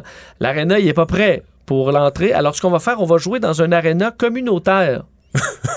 En attendant. En attendant, on dit donc les standards de qualité auront à être haussés. J'espère qu'il va pouvoir lui être prêt pour la, pour la rentrée, puis sinon on va jouer à l'école secondaire. Euh, donc on sera probablement... Donc, ils vont commencer la saison dans un aréna communautaire. Ça, c'est genre un 2500 places. Là. Ben, je pense au maximum, là, un aréna de quartier euh, qu'on va renipper un peu. Là. Euh, donc, ça risque d'être un début de saison un peu gênant pour euh, les Coyotes de Phoenix. À mon avis, Non, mais vont- pour Batman aussi, parce que quelque part, la Ligue nationale autorise ça. La Ligue nationale pourrait forcer les Coyotes. En fait, pourrait euh, quasiment les forcer à vendre. ou, c'est une insulte pour des villes comme Québec qui ont, des, qui ont construit des arénas de premier plan, qui ont construit des arénas de niveau Ligue nationale qu'on va jouer pendant des années dans un aréna secondaire, puis qu'en plus, il est même pas prêt, puis que là, finalement, on va jouer dans un aréna communautaire. Euh, oui, ben écoute, euh, surtout que l'aréna de 1,7 milliard, euh, il n'est pas fait, là, il n'est pas approuvé encore. Alors, euh, il y a quand même des questionnements, euh, des questionnements là-dessus. Un mot sur la température pour terminer sur une autre bonne nouvelle. Ben oui. Euh, Mario, il y aura du beau temps. Finalement, le- à date, le printemps, ça n'a pas été euh, fantastique. Là, vous le voyez dehors, il fait soleil, mais il fait pas nécessairement chaud. Mais là, ça, ça s'en vient la semaine prochaine. Si vous regardez là, euh, vos prévisions météo pour la semaine prochaine, c'est que du beau et on pourrait atteindre, même dans certains endroits au, sud au sud-ouest du Québec, les 30 degrés la semaine prochaine. Vous voyez, Montréal, plus autour de 25. Puis là, on est quand même rendu le week-end prochain. Ça peut changer.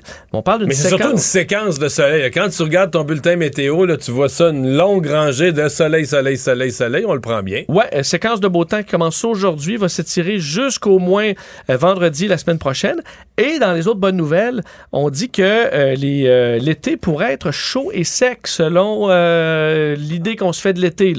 Alors, il y aurait davantage d'orages violents, mais moi, c'est parfait. Des orages violents, du beau temps sec et Le chaud jour. le jour. C'est parfait. Ouais. L'orage violent vient nous, nous rafraîchir un peu, faire un beau Tant spectacle. pas trop de dommages. C'est ça. Juste euh, quelques branches cassées, puis le Tu reste. c'est avec ça. Ouais. Résumer l'actualité en 24 minutes, c'est mission accomplie.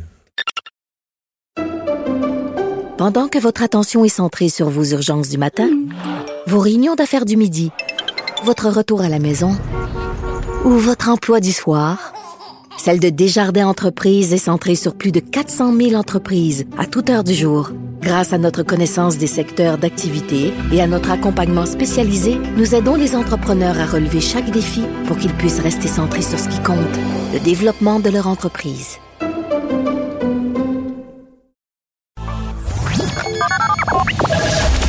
Mario Dumont. Joignez-vous à la discussion. Appelez ou textez le 187 Cube Radio 1877 827 2346.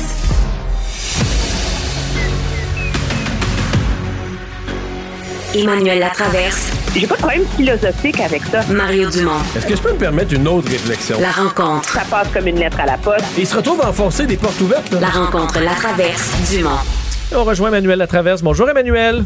Bonjour. Bonjour. Oh, j'avais hâte de revenir avec euh, et de vous entendre, toi et Mario, sur le débat hier euh, des euh, candidats du, euh, de la chefferie au Parti conservateur du Mais Canada. là, il faut qu'Emmanuel me ramène à l'ordre. J'ai été très, très dur avec le débat aujourd'hui. J'étais euh, découragé Ben, hier. c'est ça que j'ai hâte d'entendre Emmanuel parce que ma foi, euh, c'était- on était loin d'une euh, d'une belle joute oratoire polie. Ça a été acrimonieux à un niveau que je pense on s'attendait pas. Là.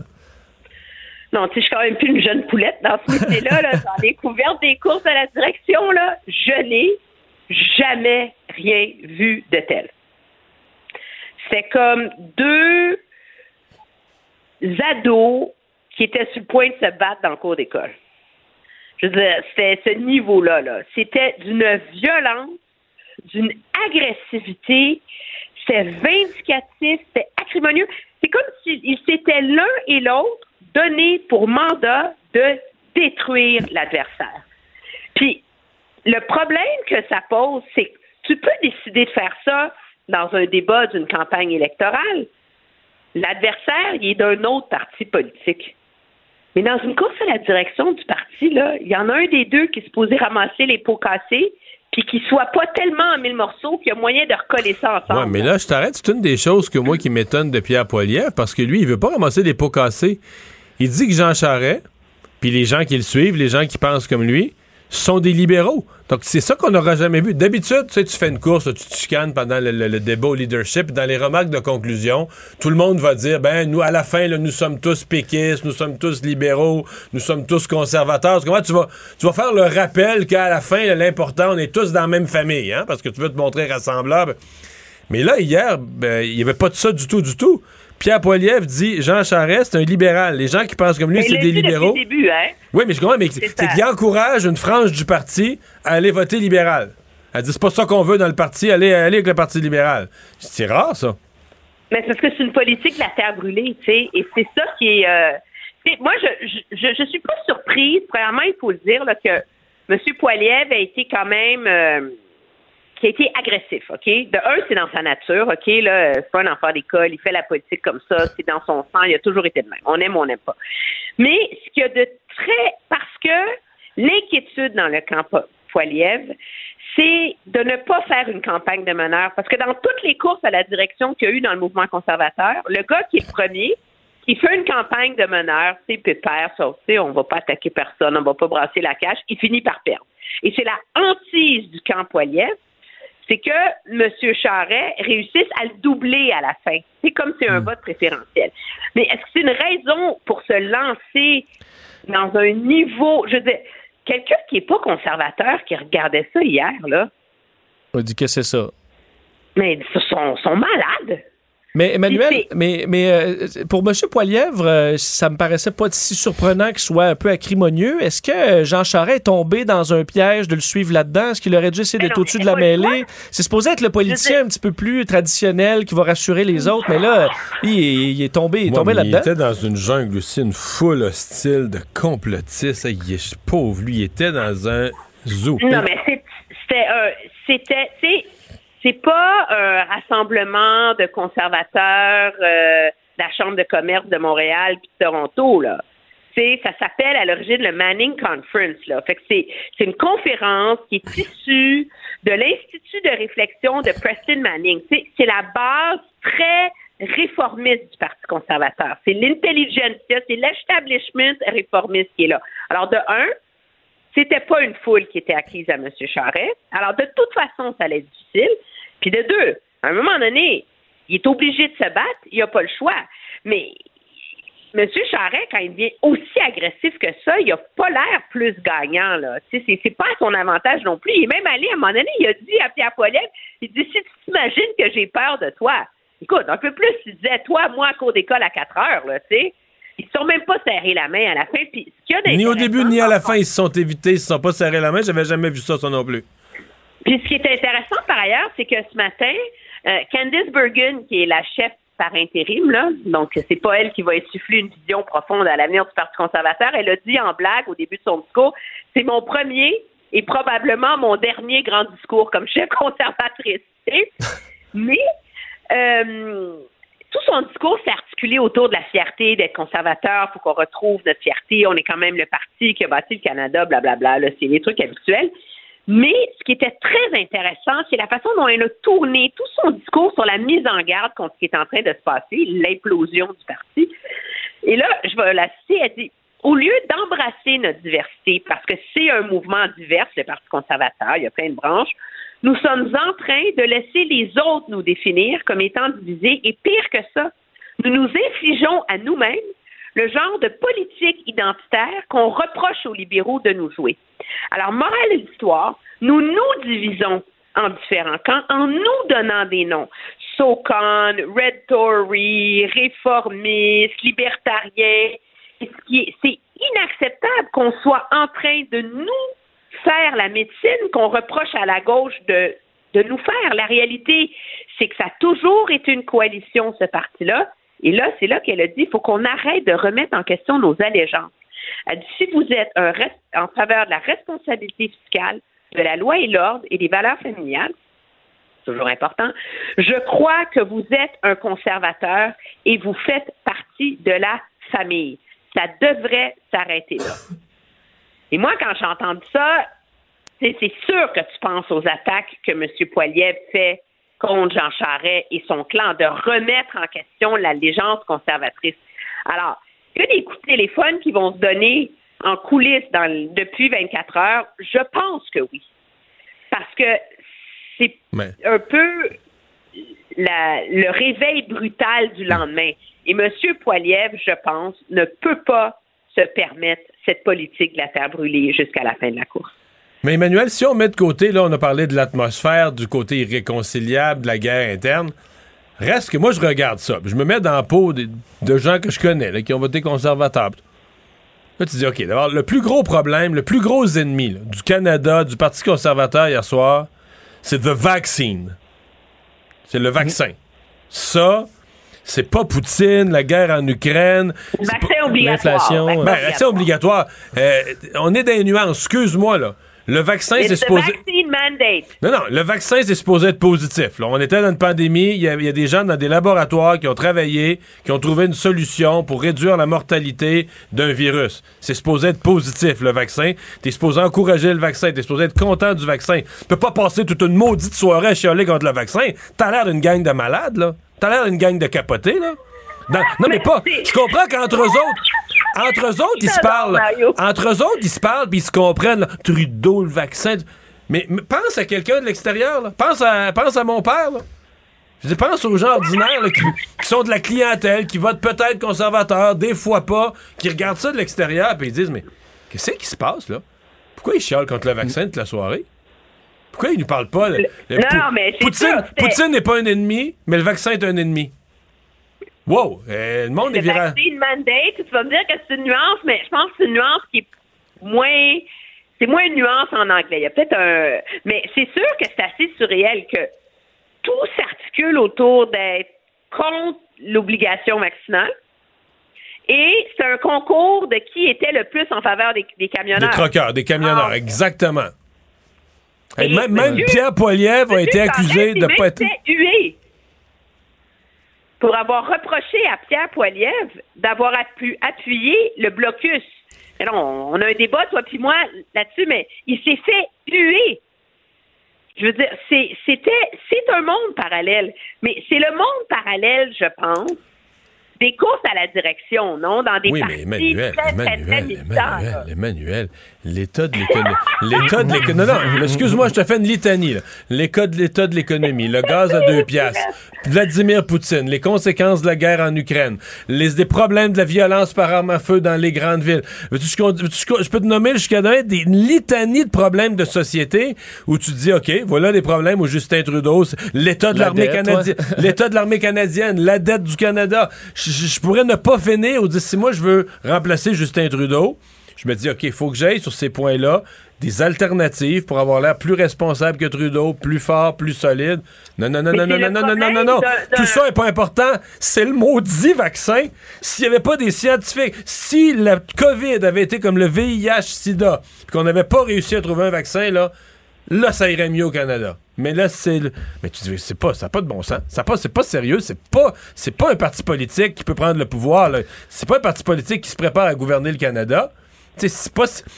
Qu'à la limite, quelqu'un une fois. Qu'à la limite, quelqu'un une fois dit. Ouais. Il se convainc de qui est le plus en faveur de la plus grande liberté. C'est ça l'enjeu en ce moment. OK, mais là, wow, wow, wow, je t'arrête encore. La liberté, la liberté, c'est pas la liberté économique, c'est pas un ensemble de libertés. La liberté, c'est une.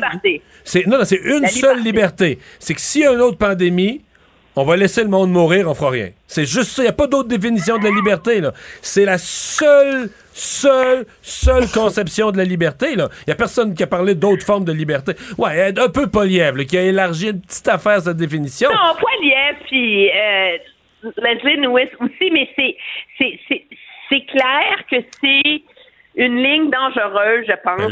Leslie, de l'Ouest, sa priorité, c'est d'enlever la liberté de l'avortement.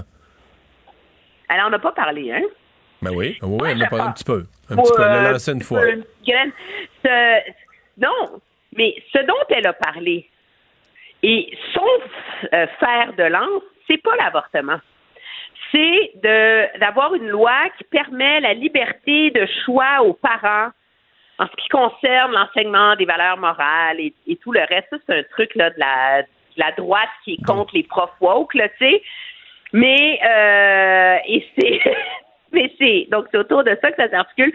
Mais c'est le danger d'avoir un débat où tout le monde est tellement préoccupé à, étaler euh, la pureté de sa vertu idéologique et de démoniser l'autre que c'est un débat qui ne s'articule qu'autour des lignes de faille hyper polarisantes et qui malheureusement finit par projeter une image caricaturale du Parti conservateur. Ça, je te le conçois, là. Je veux dire, alors, je sais pas, c'est, c'est, c'est l'ancien jour- journaliste de CTV, Tom Clark, qui modère le, le débat euh, de Edmonton la semaine prochaine. Euh, bonne chance. Mais je pense que sur la forme, ils vont faire plus attention. Je suis d'accord. C'est c'est toujours comme ça. Là. Tu sais, Quand euh, quand il y a une bagarre générale dans une game de hockey, euh, tu te dis le prochain match, là, ça va être épouvantable, il va y avoir une bagarre générale encore plus grosse, puis c'est l'inverse qui arrive, tout le monde a été Mais comme le averti. premier Trump-Biden, le Trump euh, s'était fait ramasser parce qu'il avait été trop, euh, beaucoup trop agressif. Il était Il plus s'était calmé Il un s'est calmé d'après. c'est l'inquiétude dans les gens. Puis ce qu'il y a de, ce qu'il y a de mauvais pour Pierre Poilievre là-dedans, au- au-delà du fait que c'est, je veux dire, Mario, tu as fait de la politique longtemps. As-tu déjà vu quelqu'un qui est capable d'être aussi mine et aussi incisif comme politicien? Je veux dire, c'est comme. euh, Ah puis il est très efficace, puis ses formules sont toutes prêtes, puis tout ça. Mais en fait, c'est aussi quelqu'un qui a l'air. euh, profondément antipathique. il est jamais souriant, il n'y a jamais rien qui va bien. C'est surprenant parce que quand on regarde les vidéos de ces rassemblements, il est très sympathique dans ces rassemblements. C'est pas et donc moi je pense qu'il y a un gros avertissement pour lui aussi dans cette performance hier. Il y a un avertissement pour M. Charest qu'il faut qu'il trouve une façon de cesser d'être sur la défensive sur son bilan parce que ça lui nuit inévitablement. Mais en même temps, euh, M. Poiliev, faut qu'il réussisse à retrouver son bonhomme sourire. Là. Mais, mais comme toi, Mario, qui a affronté Jean Charest dans un débat, euh, ça disait quoi de son état d'esprit? J'ai tout reconnu ses techniques quand même hier. Là. Non, c'était du grand Jean Charest. Mais son état d'esprit, je pense qu'il n'a pas été souvent dans sa vie là, dans un. Il était quand même. euh, il était comme un animal là, tu sais, que tu lances euh, dans, dans la, la, la, la- la cage.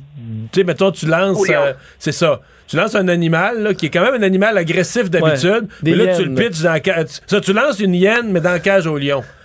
Fait que là, le hyène m'a dit une affaire. Faut qu'elle travaille. elle regarde partout à travail. Parce que, tu sais, la foule était hostile à lui, les autres candidats, euh, il était. Parce qu'il est tout seul qui arrive d'une autre version, d'une autre pensée, d'une autre conception du Parti conservateur.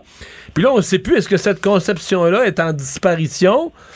Tu sais, lui, il est pas complotiste. Jean Charest, il n'y a rien à dire sur le vaccin. Là. Il- lui, il n'y a rien à dire là-dessus. Est-ce qu'il représente une majorité silencieuse ou pas? C'est un peu la grande question. C'est ça. Est-ce qu'il y a encore de ça, ces conservateurs-là? ou est-ce que c'est juste que Jean Charest est un anachronisme euh, d'une autre époque dans un nouveau parti trumpiste euh, qui- qu'on, qu'on découvre devant nos yeux? Là? Il reste une minute pour. euh, je veux t'entendre, Emmanuel, sur le départ de Paul Robitaille. Euh, donc, un autre départ quand même retentissant chez les libéraux, qui s'en va quand même euh, pour une mission intéressante qui semble vraiment la, la, la- la passionner, là, aller donner un coup de main dans ce qui se passe en Ukraine pour des enquêtes pour euh, le, le tribunal pénal international. Mais c'est un, c'est un coup dur encore pour Dominique Anglade. Mais ça, c'est un vrai coup dur. Ben oui. Parce qu'elle était une recrue de la dernière campagne. Elle était une star, puis elle était quelqu'un qui serait devenu ministre dans un prochain gouvernement. Alors, c'est pas, ça ne s'inscrit pas dans le renouvellement et le changement de génération. C'est quelqu'un qui est député derrière-ban dans l'opposition, qui dit, hey boy, je vais-tu me retaper ça pendant quatre ans? Non, j'ai une super job qui m'attend. Merci, bonsoir. Mais pour moi, c'était le trio des nouveaux. C'était Marois Risky, Enrico Ciccone puis Paul Robitaille. C'était les trois, ben, peut-être, j'espère que j'en oublie pas, mais c'était les trois nouveaux visages qu'on a mis quand même beaucoup à l'avant-scène et qui dataient du- de la dernière élection, là, les recrues de la dernière élection. Donc, c'est ça, c'est pas le renouvellement, c'est pas les, comme on dit, les vieux de la vieille qui ont connu euh, le, le pouvoir sous Jean Charest, puis que là, on dit, on fait le tour du jardin, puis décide de, de prendre une retraite, puis tout ça, c'est pas ça du tout, du tout, là. Non, et donc, euh, ça, ce, ceci étant dit, la seule bonne nouvelle, c'est que ça demeure quand même un comté très sûr, là. Comme il en reste vraiment pas beaucoup pour le PLQ, mais ça, ça en fait un très beau où Mme euh, Anglade peut donner le comté à une très grosse vedette. On va surveiller ça. Bonne fin de semaine, Emmanuel. Au revoir. Au revoir!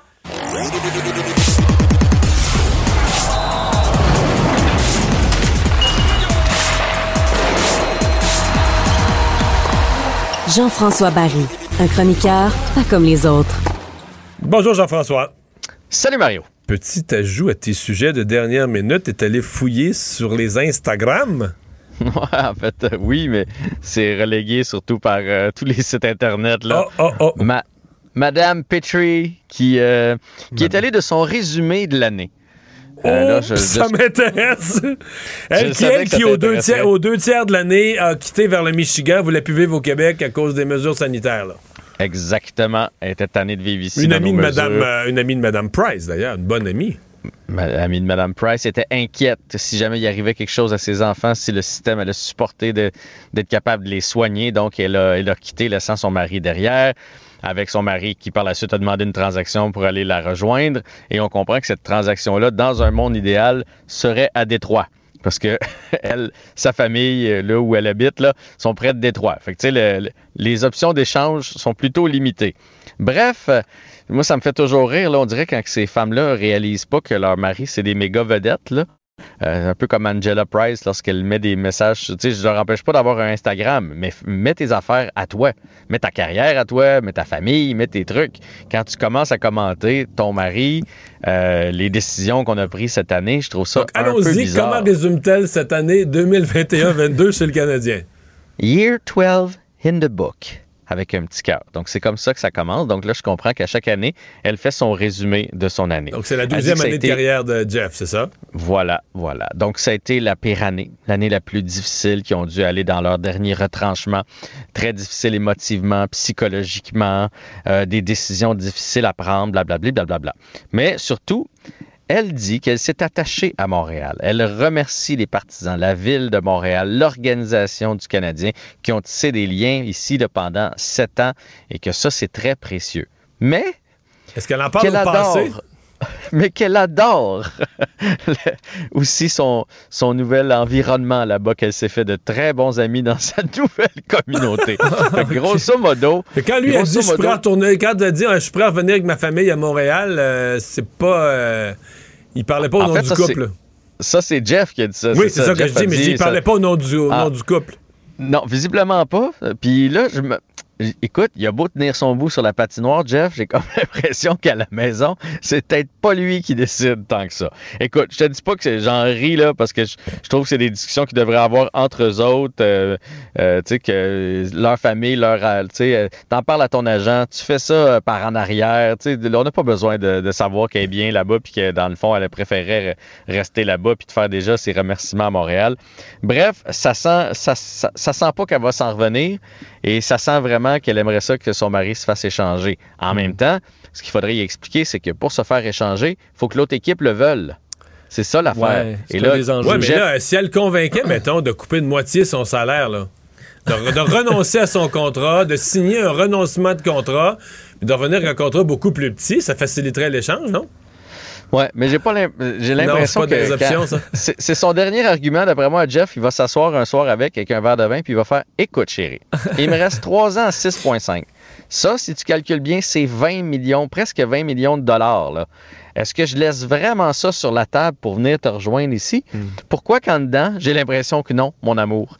Puis là, ben, elle va probablement changer d'idée. Mais c'est sûr que Kent Hughes, là, ce que ça veut dire, c'est que Kent Hughes va essayer fort, fort, fort euh, pendant la saison morte d'échanger Jeff Petrie au Red Wings. Mais il y a une bonne fin de saison, par ailleurs. là. Le dernier, euh, trois semaines, là, ses chiffres étaient pas pires. Puis il y a, en tout cas, il y a au moins un petit quelque chose pour convaincre une équipe qui a encore de la capacité. là. Il a bien fini. Oui, mais tu sais, l'équipe, le problème, c'est que les Red Wings nous voient venir. là. Ils savent que tu sais, Jeff ne peut plus jouer ici. Fait qu'on est un peu pris. Il a quand même 34 ans, il s'en ira pas en s'améliorant. Et le contrat de 6,5, tu sais, l'enjeu est sur la masse salariale là, présentement dans le hockey d'aujourd'hui. On ne parle que de ça, mais, mais c'est ça. Fait que, euh, en tout cas, à suivre, mais je trouvais ça, je trouvais que ça finissait bien notre semaine Oui, avec vraiment. un petit peu de potin. Parce que justement, la masse salariale du CH va, va baisser. Là. Non, en fait, elle va pas baisser. Ce qu'on a appris aujourd'hui, c'est Cap Friendly qui a sorti ça. Là. Ça, c'est le, site sur lequel vous pouvez aller suivre toutes les masses salariales, les contrats, euh, euh, s'il y a des bonnies de signature, des bonnies de performance. euh, tu sais, comme Carey, on peut voir ce qui est imposé, ce qui est mis sur la masse, mais son salaire réel à chaque année. On, peut tout suivre là-dessus. Et là, euh, deux autres, ont fait le calcul et le Canadien ne pourra pas payer, sinon on dépasse le plafond. On ne pourra pas payer les bonnies de signature, les bonnies de performance des joueurs cette année, comme Nick Suzuki, 537 000 pour sa saison de 60 points et plus.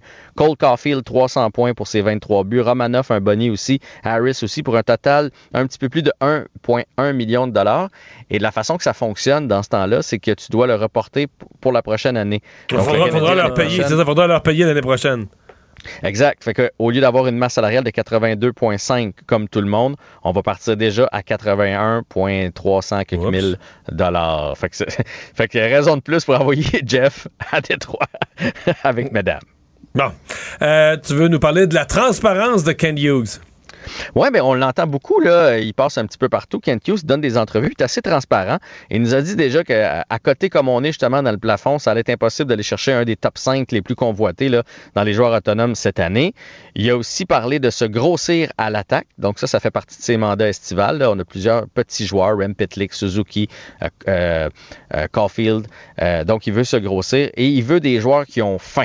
Ça, ça a été le dernier message qu'il a livré. On veut des joueurs qui vont venir jouer avec les Canadiens et qui ont faim, qui veulent se prouver. Fait que ça, ça c'est des éléments très positifs. Bon. Les matchs de ce soir? Est-ce Ouais. qu'on y va avec les matchs de ce soir? Parce Ouais. que le, le temps nous pousse un peu. As-tu regardé les matchs d'hier? Pas beaucoup hier. J'ai eu d'autres occupations, j'en ai vu un petit peu, mais en fait, euh, les matchs sont jamais serrés. Quand tu te dis, je vais regarder juste la troisième période, là, tu sais, les séries sont serrées, il y a beaucoup de séries qui sont Exact. 1 à 1 et tout ça, mais quand tu dis, je vais regarder juste la troisième période, ben, il n'y a rien. C'est 5 à 1, c'est tu le refermes, là. C'est en plein ça. Les 6 des 8 séries sont 1-1, mais les matchs comme tels sont pas toujours palpitants. Euh, reste que là, il y a des, des dossiers quand même assez intéressants. là. Casey DeSmith, qui est le gardien numéro 2 des Penguins de Pittsburgh, euh, c'est série terminée. Il a dû se faire opérer aux abdominaux. Et on sait déjà que Tristan Jarry n'est pas au jeu. Il est toujours. Donc, Louis Domingue devient gardien numéro 1. Écoute, Louis Domingue, ton gardien numéro un, m'a dit de quoi du côté de Pittsburgh, on doit capoter pas pire, là. Parce que les autres, ça achève la fenêtre Il a avec été bon en prolongation. Je rêve-tu que c'était un petit peu plus difficile hier? Ouais, mais des, des buts pas changés. Il a été deux buts déviés, euh, puis un mis dedans par son défenseur. Fait que, tu sais, c'est pas tout de sa faute. Ouais, Reste ouais, que, est-ce que tu penses te rendre jusqu'au bout avec Louis Domingue? Tu sais, j'ai- j'ai rien contre, là, mais, mais je pense pas. Fait qu'ils vont espérer que Tristan Jarry puisse revenir. Ce soir, le Lightning contre les Maple Leafs, c'est une des séries très intéressantes. Et Wayne Simmons qui, euh, qui, va, qui va céder sa place, lui qui a été très indiscipliné, indiscipliné au dernier match. Deux punitions qui ont coûté des buts. Donc, il va perdre son poste au profit de Jason Spezza. Sinon, est-ce que Boston va réussir à gagner euh, pour mettre la série J'en 2 à doute. 1? Le- Ouais, moi aussi. Le Wild contre les Blues. Et les Oilers contre les Kings, j'ai hâte de voir ce que les Kings vont réussir à faire à domicile. Parce que là, là, on va avoir le dernier changement. Fait qu'on va voir du Dano, d'impact de McDavid et Dreisaitl, c'est sûr et certain. Bonne fin de semaine, Jean-François. Hey, vous revoir. aussi. Pendant que votre attention est centrée sur cette voix qui vous parle ici, ou encore là, tout près ici, très loin là-bas, Celle de Desjardins Entreprises est centrée sur plus de 400 000 entreprises partout autour de vous. Depuis plus de 120 ans, nos équipes dédiées accompagnent les entrepreneurs d'ici à chaque étape pour qu'ils puissent rester centrés sur ce qui compte, la croissance de leur entreprise. Il analyse la politique, il sépare les faits des rumeurs. Mario Dumont. Cube, Cube Radio. Cube Radio. Cube Radio. En direct à LCN. Notre collègue Mario Dumont. Bonsoir, Mario. Bonjour. Premier euh, débat dans cette course à la direction du Parti conservateur. Et on va revoir la séquence, Mario, ensemble. Déjà, le ton était donné dès le début. Messieurs Charret et Poiliev n'ont même pas voulu se serrer la main avant le débat. Pour deux personnes qui aspirent à devenir premier ministre du Canada, Mario, est-ce que c'est acceptable? Ben, en fait, c'est surtout que ça traduit un parti. C'était une très, très mauvaise soirée pour le Parti conservateur du Canada, je dirais épouvantable. Mm. Euh, bon, ça, je pense que c'est un exemple, mais les attaques entre les deux sont tellement dures que ça paraît irréconciliable. Et c'est des choses qu'on n'a jamais vues. Tu sais, généralement, un débat entre candidats à la chefferie, ben, on, va se pogner là, sur des sujets où on n'est pas d'accord. C'est normal. y, il y a une confrontation, mais on dit à la fin, mettons, on va dire, ben, mettons, on est tous péquistes, ou on est tous libéraux, ou on est tous conservateurs. On va, avoir une espèce de cri de ralliement, de dire, ben, on a des opinions différentes, on veut tous être chefs, mais on est tous dans la même grande famille. Là, c'est même pas ça. Pierre Poliev, il dit Jean Charest, c'est pas un conservateur, c'est un libéral. Les gens qui pensent comme lui, puis les gens qui sont avec lui, qui, qui s'en aillent avec Trudeau, qui s'en aillent. On n'a jamais vu ça, là. On n'a jamais vu de, dire Non, non, on n'est pas tous dans la même famille. Il y a une gang, là. Allez-vous-en dans un autre parti. Euh, ça fait pas un parti qui pense prendre le pouvoir ou qui veut prendre le pouvoir. Euh, Jean Charest a eu son meilleur moment quand il s'est essuyé les pieds sur le Québec, sur la loi 21, sur la laïcité. Euh, les attaques de Poiliev ont été dures envers Charest, des accusations. Donc, euh, tout ça. Et tout ça sur fond, quand on regarde le- le- les sujets le plus discutés de loin, Oublie ça, là. Tu penses que la- la- le remplacement de Justin Trudeau, l'alternative conservatrice, c'est de Mhm. parler de Poutine, de l'armée canadienne, du rôle en Ukraine, euh, de l'état de l'économie, du pouvoir d'achat des gens, euh, de, de la violence par arme à feu dans les grandes villes, l'équilibre entre le un pays producteur de pétrole et l'environnement. Tous ces sujets, moi, qui me paraissent, c'est ça qu'on veut entendre. Non, non, non, non, non, non, rien de ça, là. Le gros problème au Ça Canada. promet pour la suite des débats. Non, non, le gros problème au Canada, c'est Ouais. le vaccin. vaccine, vaccine, vaccine, vaccine. Écoute bien, là. Calmez-vous, là. C'est comme si c'était juste des gens en réaction aux mesures sanitaires. En fait, on avait vraiment l'impression de gens obsédés d'aller chercher ce fameux le 4 à 5% des votes de Maxime Bernier. On a l'impression que pour le Parti conservateur, c'est plus l'ensemble de l'électorat, c'est plus la classe moyenne des gens qui travaillent fort, qui veulent en avoir pour leur argent en tant que payeurs d'impôts. C'est d'aller chercher là, ce 4-5% de gens qui ont haï les mesures sanitaires pendant la pandémie, puis que Maxime Bernier est allé chercher, puis ils veulent aller chercher eux autres. Le reste, moi, sincèrement, j'ai trouvé que c'était une soirée. C'était une très bonne soirée hier pour le Bloc québécois, pour les libéraux et pour Maxime Bernier. Pour le Parti conservateur, ça a été terrible. Euh, taux de chômage, Mario, qui a atteint au Québec un creux historique. D'ailleurs, c'est le plus bas au pays. C'est pas nécessairement une bonne nouvelle en ce moment. Ben, c'est incroyable parce que, tu sais, on a passé nos vies. Moi, je suis le taux de chômage, je sais pas, ça doit faire 35 ans. Puis euh, j'ai étudié en économie, le taux de chômage, c'est une variable qu'on avait toujours à l'esprit. Puis toujours dans l'idée que, eh ben, le chômage, faut qu'il baisse. Quand on annonce aux nouvelles une baisse du taux de chômage, c'est une bonne nouvelle. Faut, c'est pas compliqué. Il faut que les gens travaillent, gagnent leur pain, apportent des revenus, Mhm. payent leurs impôts pour payer des dépenses publiques. Le travail, c'est la base.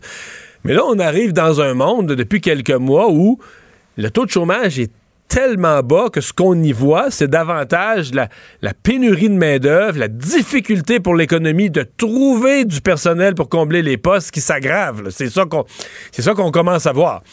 C'est- il y, a- un fond de bonnes nouvelles là-dedans. là. Les gens ont du travail, les gens travaillent. Ça fait longtemps qu'on n'a pas vu ça, le chômage nettement plus bas au Québec que dans le reste du Canada. On peut pas voir ça comme tout noir. C'est pas une mauvaise nouvelle. Je veux dire, euh, les gens qui, souvenons-nous des époques où le chômage était à 10-12% Les gens qui n'ont pas de travail, c'est très dur. là. Puis, on a tous à l'esprit des histoires. Les usines ferment, les gens perdent leur emploi, euh, sont obligés de gruger dans le- leurs économies qu'ils avaient prévues pour leur retraite pour survivre, faire vivre leur famille pendant quelques mois ou quelques années. On n'a plus ça. là. On a très peu ça. Mais les gens qui cherchent de la main-d'œuvre demain matin, attelez-vous. C'est une nouvelle réalité Oui, pas ben, pour, facile. pour assurer la rétention des employés, on, donne des salaires plus élevés. Évidemment, c'est nous, euh, au bout du compte, qui, qui payons plus cher les produits. Mario, en terminant, un mot sur le départ de la députée de, de Bourassa-Sauvé, libérale, Paul euh, Robitaille. C'est facile à comprendre comme décision? Non. Ben ouais. ben, C'est-à-dire qu'elle a un gros défi, l'Ukraine, je comprends, mais c'est pas facile à expliquer pour Mme Anglade. C'est un départ beaucoup plus dur, beaucoup plus difficile à expliquer que les autres, parce qu'il y a plusieurs qui sont partis qui était là depuis longtemps, qui avait été ministre à l'époque de M. Charret, à l'époque de M. Couillard. Donc, on se dit, bon, ils sont rendus peut-être à une étape de leur vie là, de, de, de, de, soit de prendre leur retraite, d'aller faire autre chose. Mais Mme Robitaille, c'était une vedette, là, avec Marois Risky, avec Enrico Ciccone. C'était un peu les, les nouveaux visages, le renouvellement du parti de la dernière élection. elle avait juste un mandat de fait. Alors, son départ, à mon avis, fait, fait plus mal. là. Un autre départ, donc, Ouais, pour Mme Anglade et son équipe. Merci beaucoup, Mario. Euh, bonne soirée à toi. Au revoir. Ah ben ça, tu nous parles de l'histoire d'un yacht euh, en Italie. Est-ce que c'est euh, un yacht de, de, de, de milliardaires russes? euh, Ben, c'est une histoire un peu particulière parce que, tu sais, Mario, tu, tu te bâtis un yacht à 866 millions de dollars canadiens. J'ai fait la conversion 636 millions d'euros. Mais. euh, Tu viens de me rappeler que je sors mon ponton demain. Bon, tu vois, et ton ponton vaut pas ça. Un peu moins. Et, euh, mais tu sais, tes voisins, ils savent que c'est le- c'est ton ponton. Là, tu Je pense que je sais pas si ce yacht-là, d'après moi, il ferait, il ferait déborder notre lac. Oui, c'est fort possible. Un- écoute, c'est un yacht de 140 mètres, s'appelle le Sherazade. Euh, deux plateformes pour hélicoptères, une piscine, cinéma, une batterie anti-drone qui a été construit en Allemagne et qui est euh, depuis 2020 dans- en cale sèche en Italie, en Toscane, pour être meublé et tout ça. Mais là, on vient de le mettre à l'eau. Euh, et on semble vouloir peut-être l'enlever de là pour éviter des sanctions envers les, euh, ce, que, ce que possèdent les oligarques russes. Le problème, c'est que là, c'est un yacht à 866 millions, presque un milliard, mais on ne sait pas c'est à qui. Et euh, les gens qui le construisent ne savent pas Ben, là, exactement les gens qui le construisent et qui le réparent, avoir quelqu'un qui signe chèques. Ouais, mais on dit que c'est fait en poupée russe, les euh, poupées russes, les, ce genre de contrat-là, de sorte que dès C'est un qui paye à l'autre, qui paye à l'autre, qui paye à T'es l'autre. pas capable de remonter. Euh, selon Alexei Navalny, donc le dissident russe anti-Poutine, ce serait le yacht à Vladimir Poutine. Oh! Euh, euh, on- lui se fie entre autres parce que des membres de l'équipage sont des membres du service fédéral russe de protection des personnalités, entre autres de Vladimir Poutine, et que c'est son équipage qui serait à bord. Ce que dément euh, ceux qui sont en train de le, de le mettre en état en disant, ben nous, selon nos contrats, c'est pas Vladimir Poutine, mais c'est quand même un qui est capable de mettre un Poutine, milliard. parce que, tu sais, il y a son, son méga palais, là, pas loin de Sochi, là, sur Oui, le bord de la mer Noire. Ouais, mais c'est pas son nom. Ah. Mais tu sais, quand t'as rien à ton nom, là, moment donné, il va sonner, il va dire, c'est pas à toi. Euh, non, il n'y a rien à son nom. Il va finir tout seul euh, derrière sa paille dans un petit deux et demi, non? Ben, on sait pas, mais c'est quand même particulier de dire on est capable de construire un engin à un milliard, puis personne ne sait vraiment euh, ça vient d'où, puis c'est à qui. Alors là, les Italiens, en fait, les, les Italiens sont en train de faire une enquête très poussée Mais là, il, essayer. là, il quitte, le, tu dis. Ben, là, il est, en- il est dans l'eau. Puis là, on attend, il va partir, là. Mais tu veux pas qu'il parte parce que si, si il a un oligarque ou s'il est Vladimir devrait être saisi. ben, il devrait être saisi. Donc là, c'est la course contre la montre. Les Italiens qui essaient de faire enquête pour prouver que c'est un oligarque et être capable de saisir le bateau. Mais pour l'instant, ils sont pas capables de le prouver. Alors, euh, on verra quel sera le sort du Sherazade dans les prochaines heures. Mais euh, bateau flambant neuf à presque un milliard qui appartient à qui? On sait pas.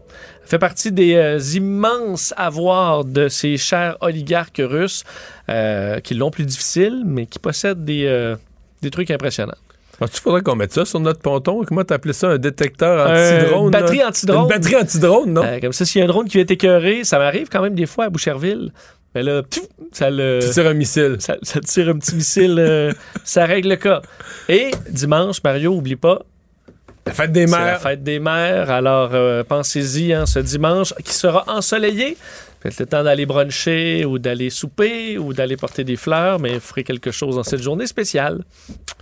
Merci euh, Vincent, merci à vous d'avoir été là. On se donne rendez-vous lundi pour une autre émission. Bonne fin de semaine. Sophie Durocher s'en vient. Cube Radio.